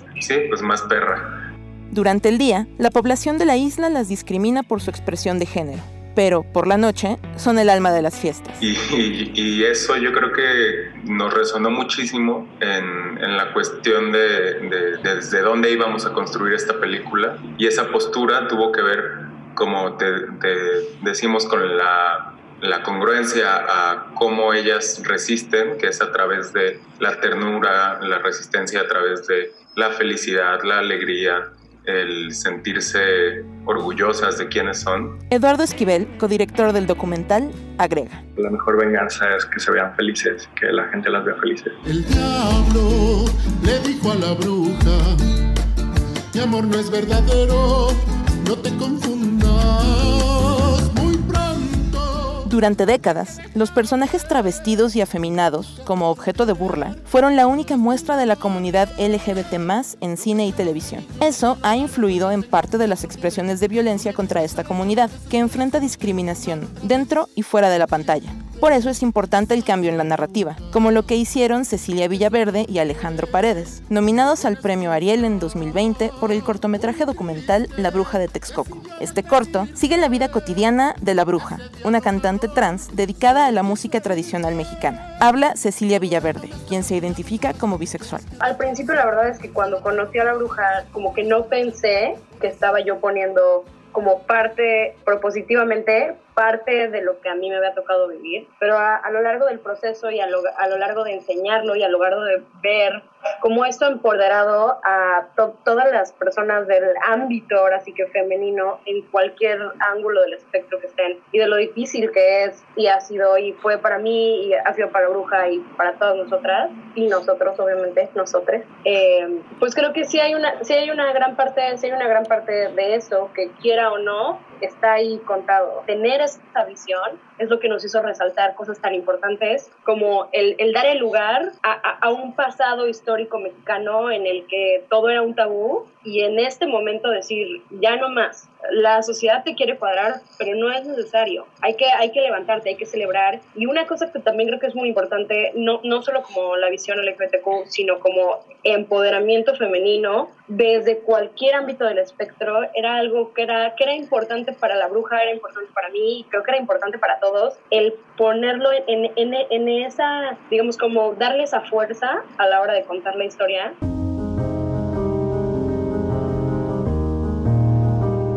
Esta generación de cineastas empezó a filmar largometrajes después de 2009, año en que el matrimonio gay se legalizó en la Ciudad de México. Su camino ha sido menos complicado que el de sus predecesores. Habla Astrid Rondero directora de Los días más oscuros de nosotras, una película con dos mujeres bisexuales como protagonistas. Ya me tocó un contexto muy, muy distinto, ¿no? Donde uh -huh. Nadie me abusó verbalmente ni me atacó porque era hacer una película de, de donde habían personajes de diversidad, nadie me lo cuestionó, ¿no? Pude filmar, este, no me siento, nunca me sentí avergonzada del cine que quería hacer, ni de las escenas que quería filmar entre mujeres, con los días más oscuros de nosotras.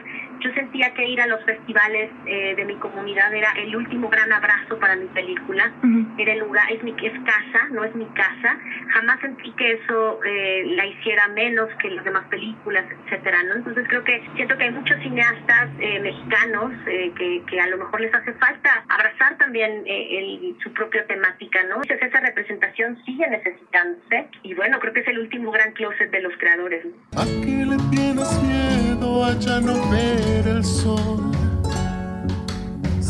Seguirá ahí cuando tú ni yo estemos aquí. La diversidad detrás de cámaras tiene mucho que ver con la autenticidad con la que se construyen estas narrativas. Impulsar esta diversidad no significa contar puras historias positivas. La representación digna también incluye los pesares y las violencias, la realidad de la comunidad LGBT en México.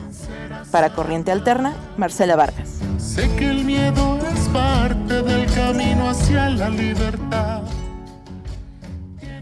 Marcela, pues muchas gracias por este trabajo. La verdad es que me gustó mucho. Y esto que mencionabas al inicio para dar pie a este trabajo que acabamos de escuchar, esa, esa mirada luminosa, esa celebración de la comunidad y que en la pantalla, eh, en el cine, pues se proyectan, se proyectan historias y se proyectan realidades. Hay muchas cosas que han ido cambiando con respecto a esta comunidad y eso nos da, nos da muchísimo gusto porque entre esas cosas, pues también medios alternativos alternativos y distintos medios también son parte de llevar ese, ese mensaje de, eh, pues de esa celebración. Así que pues muchas gracias, Marcela. ¿Algo más con que te quieras despedir?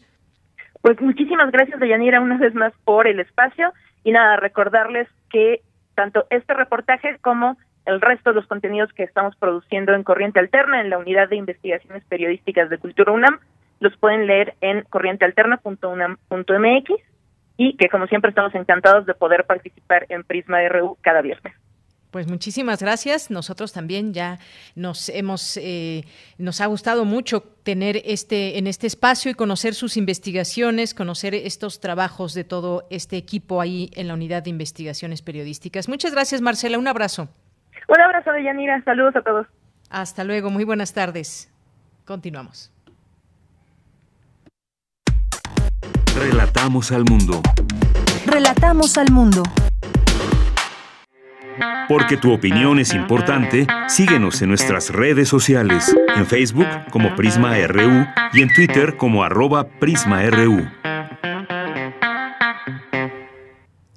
Bien, pues continuamos, continuamos y ya está en la línea telefónica. Le damos la bienvenida a David Centeno, que es gerente de operación estratégica de OCC Mundial. Nos mandaron a través de, nos contactaron a través de nuestro correo de Radio UNAM para hablar de este tema de la educación en línea, de cómo ha tomado relevancia a raíz de la pandemia. Actualmente el 85% del alumnado estudia bajo esta modalidad.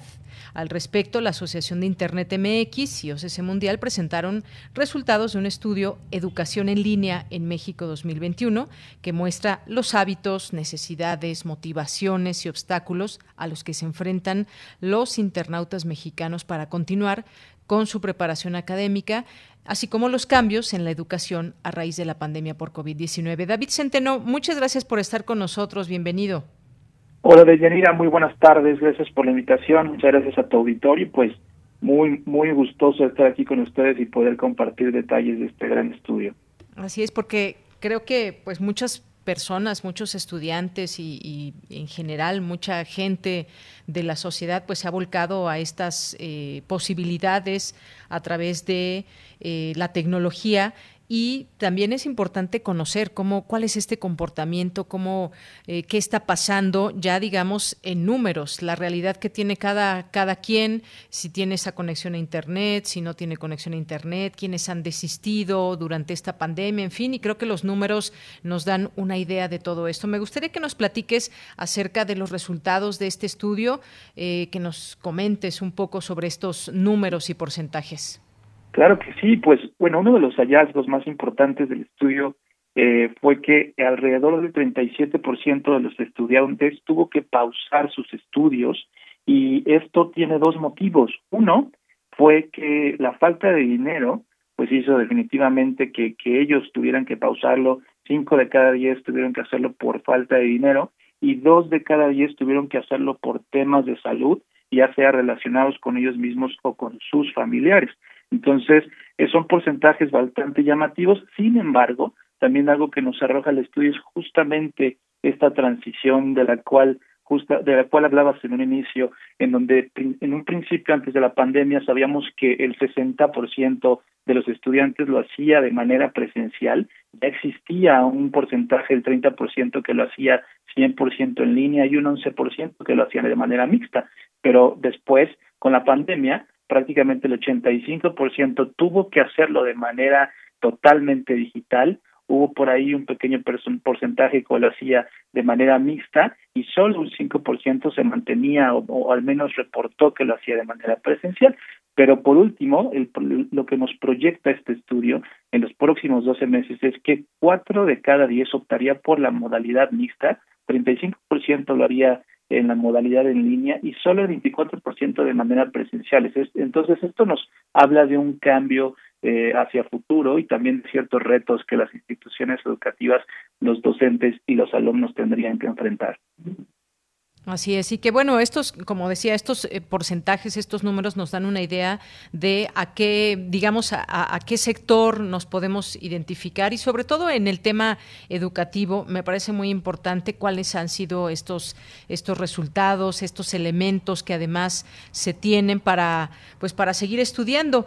Cuéntame un poco más acerca de estos resultados, ya como mucho más de una forma al análisis, porque pues hablamos de varios elementos. Está la escolaridad, están las edades, el género, la ubicación, eh, pues cómo ha sido este interés. A veces hay falta, de interés porque todo cambió y, y, no es lo mismo a distancia que presencial. Hay a quien le ha gustado, se ha tenido que adaptar, hay quien pues definitivamente no le gusta esta modalidad. Ya nos platicabas también de la situación económica, que son los principales motivos que frenan, digamos, a los internautas para seguir preparándose. ¿Qué otros elementos eh, trae o contiene este estudio? Pues mira, algo, un hallazgo también importante es que la educación en línea, desde la perspectiva justamente de estos internautas, es la más accesible actualmente, ya que el, el estudio reporta que entre un 24 y 29% de ahorro es lo que puede tener una persona si decide estudiarlo de manera 100% en línea.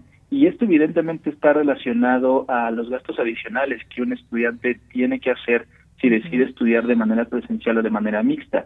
Entonces, ese es un punto muy importante a, resaltar. Y también hay ciertos motivadores, ¿no? Evidentemente, eh, mencionábamos al inicio que muchos de ellos tuvieron que pausar, que sí, por algún porcentaje de ellos, de los que de los que de plano no desean estudiar, que, que es alrededor del 20% del universo de estos estudiantes, por falta de interés, la realidad es que aquellos que sí continúan o tratan de seguir preparándose tienen tres principales motivadores. El más importante de ellos es que quieren seguir eh, obteniendo conocimientos de su rama de estudio o de una nueva rama de estudio.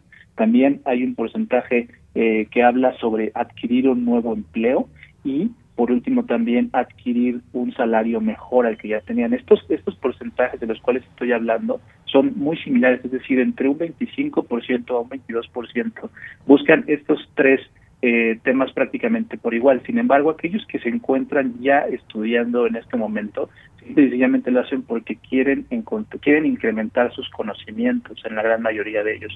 Entonces, eso también nos habla de, de que los estudiantes, a pesar de la pandemia, a pesar de que también la pandemia nos trajo muchos aspectos relacionados con el desempleo. Eh, sabemos por ahí que también muchas personas eh, que se encontraban laborando redujeron sus horarios de trabajo, pero también se les redujo su sueldo. Ellos decidieron seguir invirtiendo su dinero en seguirse preparando y esto a través de una modalidad en línea. Bien, y se toman en cuenta varias cosas, incluso hacen este comparativo con 2019, que pues teníamos otra realidad completamente diferente. Claro que ya había clases a distancia, cursos, diplomados, esto tiene también más, más años. Sin embargo, pues ahora fue eh, completamente esta situación de que todo, efectivamente, las escuelas cerradas, pues se tenía que hacer de esta, de esta manera. ¿Y qué, qué cambios podemos ver entre 2019 y hasta 2021, por ejemplo? ¿Cómo se ha trastocado, digamos, esta eh, posibilidad de seguir en estudios o cuáles son, digamos, las intenciones de quienes siguen desde casa su educación, tomando en cuenta también eh, esto que mencionabas, a veces tuvieron que adaptarse, tuvieron que hacer una, una inversión extra que no se tenía contemplada. No todos los estudiantes tenían esperando una computadora, llámese tableta, laptop, PC y demás, esperando en casa para cuando se requiriese. No todos eh, tenían esta posibilidad. Hay quienes invirtieron, pero hay quienes no podían invertir y optaron por buscar un empleo y resulta que pues ese empleo tampoco lo han encontrado. Esas son también realidades muy claras que se han que se han presentado.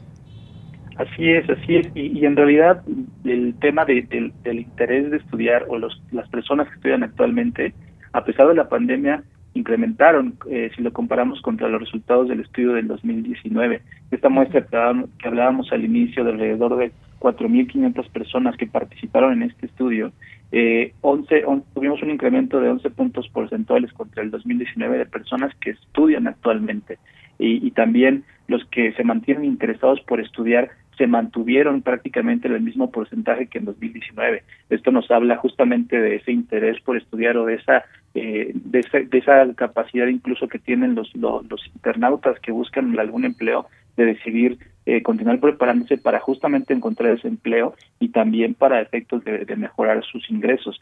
Y por otro lado, eh, hablábamos justamente de los de los gastos adicionales que tienen que hacer y uno de ellos al inicio de la pandemia justamente fue el hecho de que tuvieron varios de ellos que tomar la decisión de invertir más para incrementar, por ejemplo, su ancho de banda de conexión a Internet porque al inicio de la pandemia eso era un gran problema. Muchas personas, no solamente los estudiantes, sino también todos los, profesionistas, las empresas, transicionaban de trabajar 100% tal vez en oficina a trabajar eh, gran parte de manera digital y eso pues generó una saturación justamente de la conexión a Internet. Muchos de ellos tuvieron que, que invertir un poco más para poder incrementar este ancho de banda y como bien decías, Afortunadamente, un gran porcentaje de los de los estudiantes ya contaban con ciertas herramientas como una laptop, como un como un smartphone o una tablet en sus hogares. Y, y en realidad un poco un pequeño porcentaje, es decir, tres tres tres por ciento más de las personas que ya tenían una laptop tuvieron que invertir en una laptop. Y solamente un por ciento más de las personas que ya tenían un smartphone tuvieron que, que adquirir un smartphone. Entonces, con, con justamente todo el acceso a Internet que hoy existe ya en México, pues en realidad esa inversión en cuanto a dispositivos no fue tan grande, pero sí en efectos de poder tener una mejor conexión y una estabilidad para poder tomar sus clases 100% en línea, fue en donde se tuvo que invertir.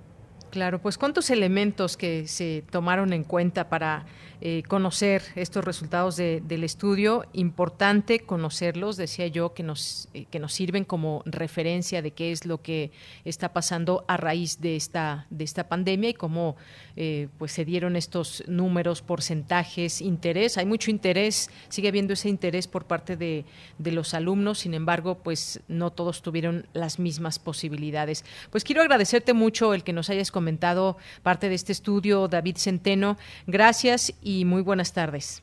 Muchas gracias a ti, Deyanira, y pues invitamos a todo tu auditorio a encontrar más detalles de este estudio en www.asociaciondeinternet.mx diagonal estudios. Muchísimas gracias por el tiempo, un gran saludo. Hasta luego, muchas gracias David Centeno, buenas tardes. Buenas tardes. Hasta luego, fue el gerente de operación estratégica de OCC Mundial. Prisma RU, relatamos al mundo. Bueno, y rápidamente a quienes nos están preguntando aquí a través de nuestras redes sociales sobre estos pases que regalamos para el concierto de la Sinfónica de Minería, pues lo que tienen que hacer, ya nos escribieron sus nombres, ahora por eh, mensaje directo, envíenos por favor su correo electrónico, porque a través de ahí se les van a hacer llegar los boletos electrónicos para sábado o domingo, lo que ustedes escojan y lo que veo pues ya son los nombres de ustedes que fueron los cinco primeros ganadores, Marco Fernández, Libro 48, eh, Gil, doctora Mina y Jusero. Solamente eso les pedimos que nos manden por correo, que nos manden a través de Twitter su correo electrónico para que podamos hacerles llegar los detalles de todo esto.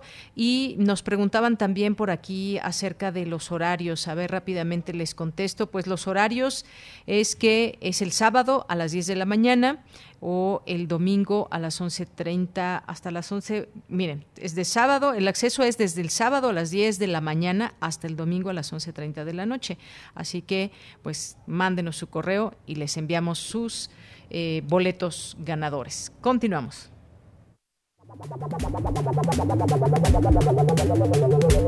El refractario, RU.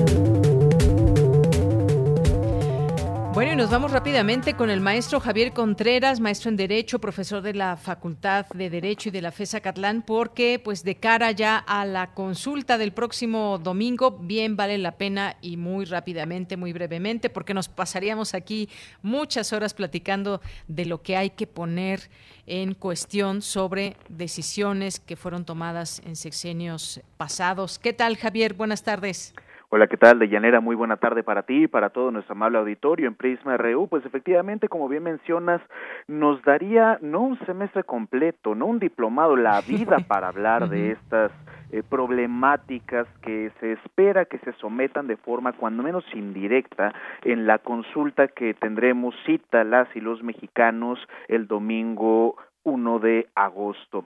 Eh, el día de ayer escuchaba justamente la, la intervención de, de, mi compañera Violeta Vázquez, eh, donde no podría coincidir más con ella, y vale la pena justo en ese tenor recordar qué es lo que en cierta forma nos convoca a la mesa receptora instalada por el Instituto Nacional Electoral para este domingo pensar en estos mecanismos de justicia transicional, en estas comisiones de la verdad, como reza la pregunta, los procesos de esclarecimiento de verdad con base en las decisiones políticas tomadas por parte de los actores del pasado y toda esta medio intrincada pregunta planteada finalmente por la Suprema Corte, da la apertura a hacer esas investigaciones, independientemente del resultado de la consulta, para eh, poder esclarecer lo ocurrido en esos hechos. Y por hacer un, un pequeño breviario de aquellos eh, eventos, estos sucesos de sexenios pasados, pues tendríamos que recordar, cuando menos pensando en los expresidentes que tenemos sometidos a esta consulta o donde la intención es hablar de ellos,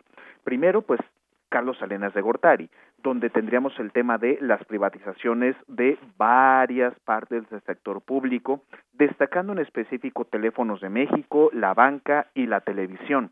Esto ¿Por qué se preguntarán algunos que tiene eh, que ver con violaciones en materia de derechos humanos o que se trate incluso de actos de lesa humanidad? Pues porque se recordará a aquellos que tengan una memoria un poco más larga que hasta se hicieron requisas militares para poder tomar las instalaciones de estas diversas eh, eh, secciones del gobierno en ese entonces del Estado mexicano justamente para poder proceder a sus respectivas privatizaciones. Por otra parte, y una de las marcas más fuertes que tiene el sexenio de Salinas, el levantamiento armado del EZLN, la represión que vino junto con ese levantamiento y posteriormente vendría una comisión de negociación encabezada eh, por Manuel Camacho Solís, que pues bueno, estas cosas se tendrían que averiguar eventualmente sobre qué terminó por pasar con la comunidad indígena indígena predominante dentro de las filas de aquel ejército zapatista. Por otra parte, tendríamos la reforma agraria del 92 y como corona, por supuesto, el asesinato de Luis Donaldo Colosio. Pensar en este conjunto de delitos que, quiero ser muy claro aquí, no se le acusa directamente porque de lo contrario estaríamos atentando contra los propios derechos humanos del personaje, si se trata pues de decisiones políticas tomadas en el pasado y que no han sido debidamente esclarecidas para poder deslindar responsabilidades. En un segundo punto tenemos Ernesto Cedillo con un sexenio marcado por el FOBAPROA, donde se menciona todavía que es una carga que perdura y perdurará. La famosa crisis del 94. ¿Cómo? La famosa crisis del 94. Sí, por supuesto, y con el denominado efecto tequila. A partir de ahí empezamos a tener estas problemáticas en la población mexicana donde se se gritaba a todo pulmón que el IVA nos quita la comida y a partir de ahí era la queja constante del pueblo de México de estas decisiones tomadas en la administración sedillista que conduciría también a la privatización del sistema ferroviario y junto con ello a las matanzas de Acteal y de Aguas Blancas otra vez con requisas militares que tendrían que ver con los derechos de paso ferroviario que atravesaban por comunidades indígenas, campesinas y por supuesto sumidas en la pobreza. Nos lleva hacia Vicente Fox Quesada y aquí valdría mucho la pena recuperar el caso de la FEMOSP, esta fiscalía este, sobre los movimientos sociales del pasado que no tuvo ningún resultado y establecida en el año de 2002. Aquí hay una responsabilidad política no solamente de Vicente Fox, sino del propio Estado mexicano, del gobierno de México en ese tiempo, sobre la falta de resultados de esa fiscalía que incluso podría meterse en el costal de aquellos mecanismos de justicia transicional, sin dejar de recordar oceanografía y cómo es que se pudieron haber generado operaciones de peculado con base en, las, eh, en los que se les dieron a los hijos de Marta Sagún, para ese momento ya esposa de Vicente Fox. Ahora bien, no hay que dejar de lado que si bien Acteal no fue un tema que tuvo lugar en el, en el sexenio de Vicente Fox, sí fue donde se suspendieron las investigaciones para saber de quién era la responsabilidad de esta matanza ocurrida en el sexenio de Cedillo y nos lleva ya finalmente a una época más contemporánea con Felipe Calderón y con Enrique Peña Nieto, pues donde tendríamos que recordar primero la desbandada de militarización en el país, la guerra contra el narcotráfico, los delitos de lesa humanidad y por supuesto los terribles actos de corrupción. No solamente pensar en las decenas de miles de mexicanos que han muerto desde la militarización de la seguridad pública del país, sino pensar también en matanzas sonantes y constantes ya en el tiempo reciente, como fue el caso evidentemente de Yatzinapa en la desaparición forzada y claro, hablar también de Tlatlaya y otros eventos muy desafortunados en el sexenio de Enrique Peña Nieto. Y esto es pensando en temas de seguridad pública y seguridad nacional, corrupción aparte, pero que por supuesto nos acompaña en cada uno de estos puntos históricos que leyendo de alguna forma la pregunta de la consulta, nos acompañará a la urna este primero de agosto. Efectivamente, Javier, pues ahí está. Veremos ya seguramente la siguiente semana podremos comentar contigo qué fue lo que sucedió en esta consulta del próximo domingo, el porcentaje de participación, que también estamos muy atentos a eso para que pueda ser vinculante y todos estas, estos derivados de la participación ciudadana que pueda darse el próximo domingo, que pues pueden ubicar su casilla a través de la página del INE con eh, pues algún número que se pide ahí de su credencial del INE. Se nos ha acabado el tiempo, se nos quedó ahí pendiente un tema, Javier, que seguiremos retomando para este espacio. Por lo pronto, pues como siempre, muchas gracias por estar aquí en Prisma RU. Muchísimas gracias a ti, Deyanire, para todo nuestro amable auditorio. Cuídense mucho, que tengan un excelente fin de semana y aprovechemos salgamos a expresarnos porque esta consulta es el primer ejercicio histórico de esta naturaleza en la historia contemporánea de nuestro país. Claro que sí, Javier Contreras. Un abrazo y hasta luego. Bien, pues nos vamos ahora con Melomanía RU con Dulce Wet. Melomanía RU.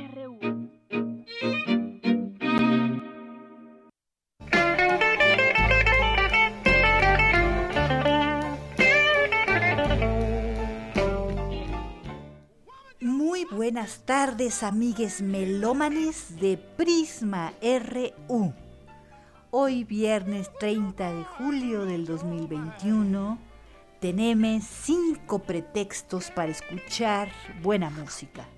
Empezamos con el cumpleaños 85 de Buddy Guy, guitarrista y cantante de blues, que nace como George Buddy Guy en Lettsworth, Louisiana, en Estados Unidos. Gran exponente del blues de Chicago, que ha influido en guitarristas como Eric Clapton, Jimi Hendrix, Jimmy Page, Jeff Beck y John Mayer, entre muchos otros. Su canción Stone Crazy, que estamos escuchando en este momento, ocupó el puesto 78 en la lista de los Rolling Stones de las 100 mejores canciones de la guitarra de todos los tiempos. Clapton lo describió como el mejor guitarrista vivo. Todavía en 2019, Guy se presentaba al menos 130 noches al año, incluido un mes de shows en enero en su club de blues de Chicago, Buddy Guy's Legends.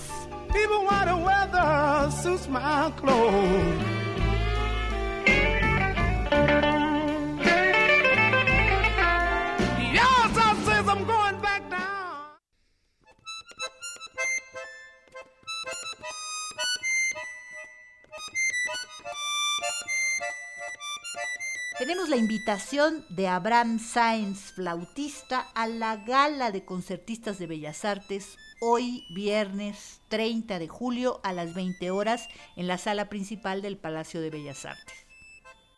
Hola, ¿qué tal? Buenas tardes, melómanos de Prisma RU. Soy Abraham Sáenz, flautista del grupo de concertistas de Bellas Artes quiero hacerles una atenta invitación al concierto de hoy 30 de julio a las 20 horas en la sala principal del Palacio de Bellas Artes. Vamos a tocar obras muy interesantes, obras de Bach, de Piazzolla, de Saint-Saëns, de Rachmaninoff, de Villalobos. Todo esto es en homenaje a Astor Piazzolla en el marco de su centenario del nacimiento y de Saint-Saëns por su centésimo aniversario luctuoso.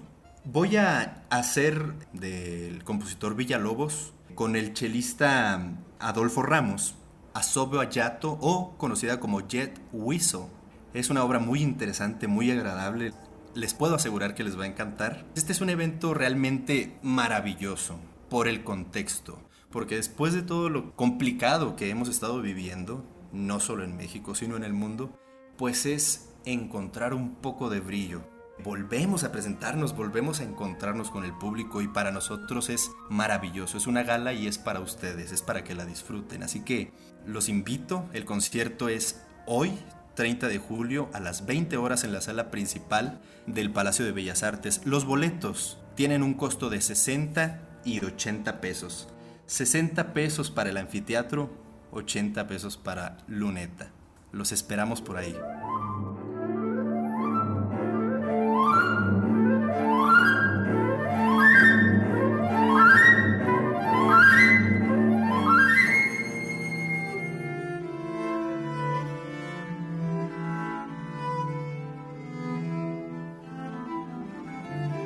Paulina Serna nos invita al concierto de Arcadia Ego, Barroco Underground, mañana sábado 31 a las 18 horas en el Foro Contigua América, ubicado en Arizona 156, Colonia Nápoles.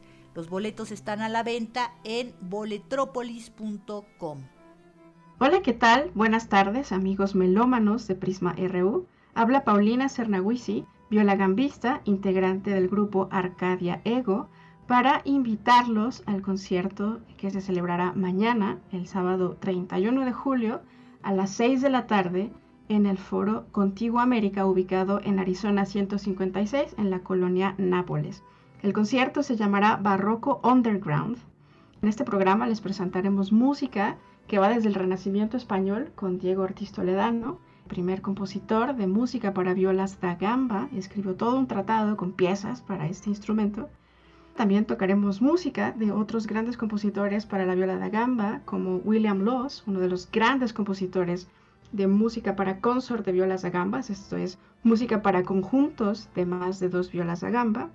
También haremos eh, música de Orlando Gibbons, que junto con William Laws es seguramente dos de los más grandes exponentes de este género, componer para ensambles de viola da gamba y también haremos música muy particular, lira viol, tocar la viola da gamba como si fuera una guitarra, una lira. Y haremos música de Tobias Hume, otro gran compositor de música para lira viol del siglo XVII, inglés también. Un músico muy interesante porque aparte de ser músico, era soldado y tuvo una juventud muy agitada y luego se dedicó a ser músico. Además de estos compositores ingleses que ya les mencioné, haremos música de Girolamo Frescobaldi, uno de los grandes experimentadores músicos de la Italia del siglo XVII. Haremos música también de Tarquino Merula, uno de los compositores que más innovó durante el siglo XVII, sobre todo en la aplicación de nuevas técnicas a la música junto con Girolamo Frescobaldi. Después de estos compositores italianos, también haremos música de compositores franceses, haremos música de Louis Velois, uno de los últimos virtuosos de la viola da gamba allá en el siglo XVIII, que por cierto tuvo dos hijas que fueron de las primeras músicos profesionales que cobraron por tocar la viola da gamba en el siglo XVIII. Y también haremos música del famosísimo Jean-Baptiste Lully, el creador de la ópera francesa, que curiosamente no era francés, sino italiano. Giovanni Battista Lully. Este es el esquema del programa que les ofrezco para mañana, sábado 31 de julio a las 6 de la tarde en el Foro Contigo América, Arizona 156, Colonia Nápoles. Los boletos están disponibles a través de la página boletopolis.com Barroco Underground con la agrupación Arcadia Ego. Muchísimas gracias y hasta mañana.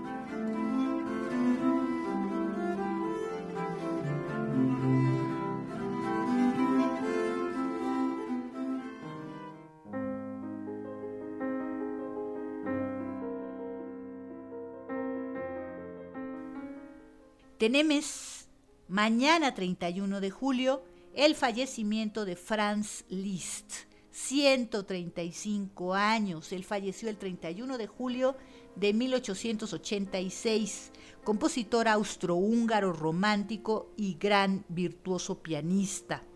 Estamos escuchando su nocturno número 3, el Liebestraume, Sueño de Amor, esto con el pianista Tristan Paft nacido en 1985 en Francia. Disco editado en el 2011 en Francia por el sello Aparte.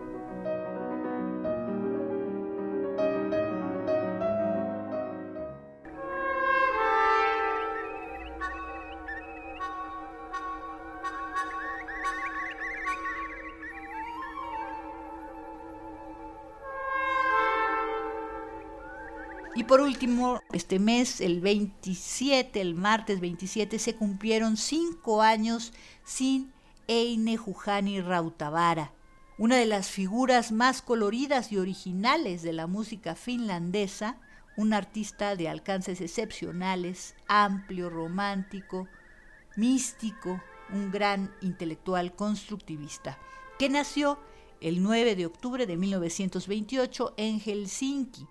Rautavara es conocido principalmente por su obra Cantus Articus, opus 61, que estamos escuchando en este momento, el primer movimiento El Pantano.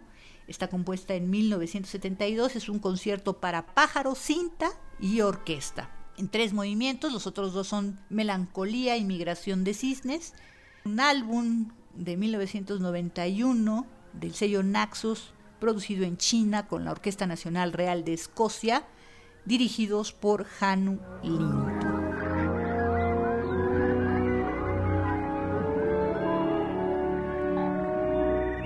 Y hasta aquí Melomanía de hoy viernes 30 de julio del 2021. Muchísimas gracias por vuestra atención, que tengan un buen descanso y resguardo si es posible y nos escuchamos muy pronto. Hasta la próxima.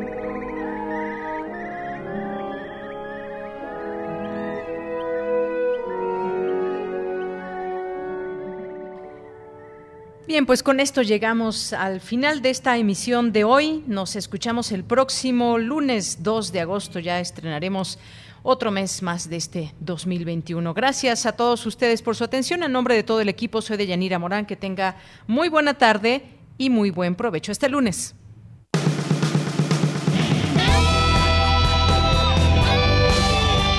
Prisma RU. Relatamos al mundo.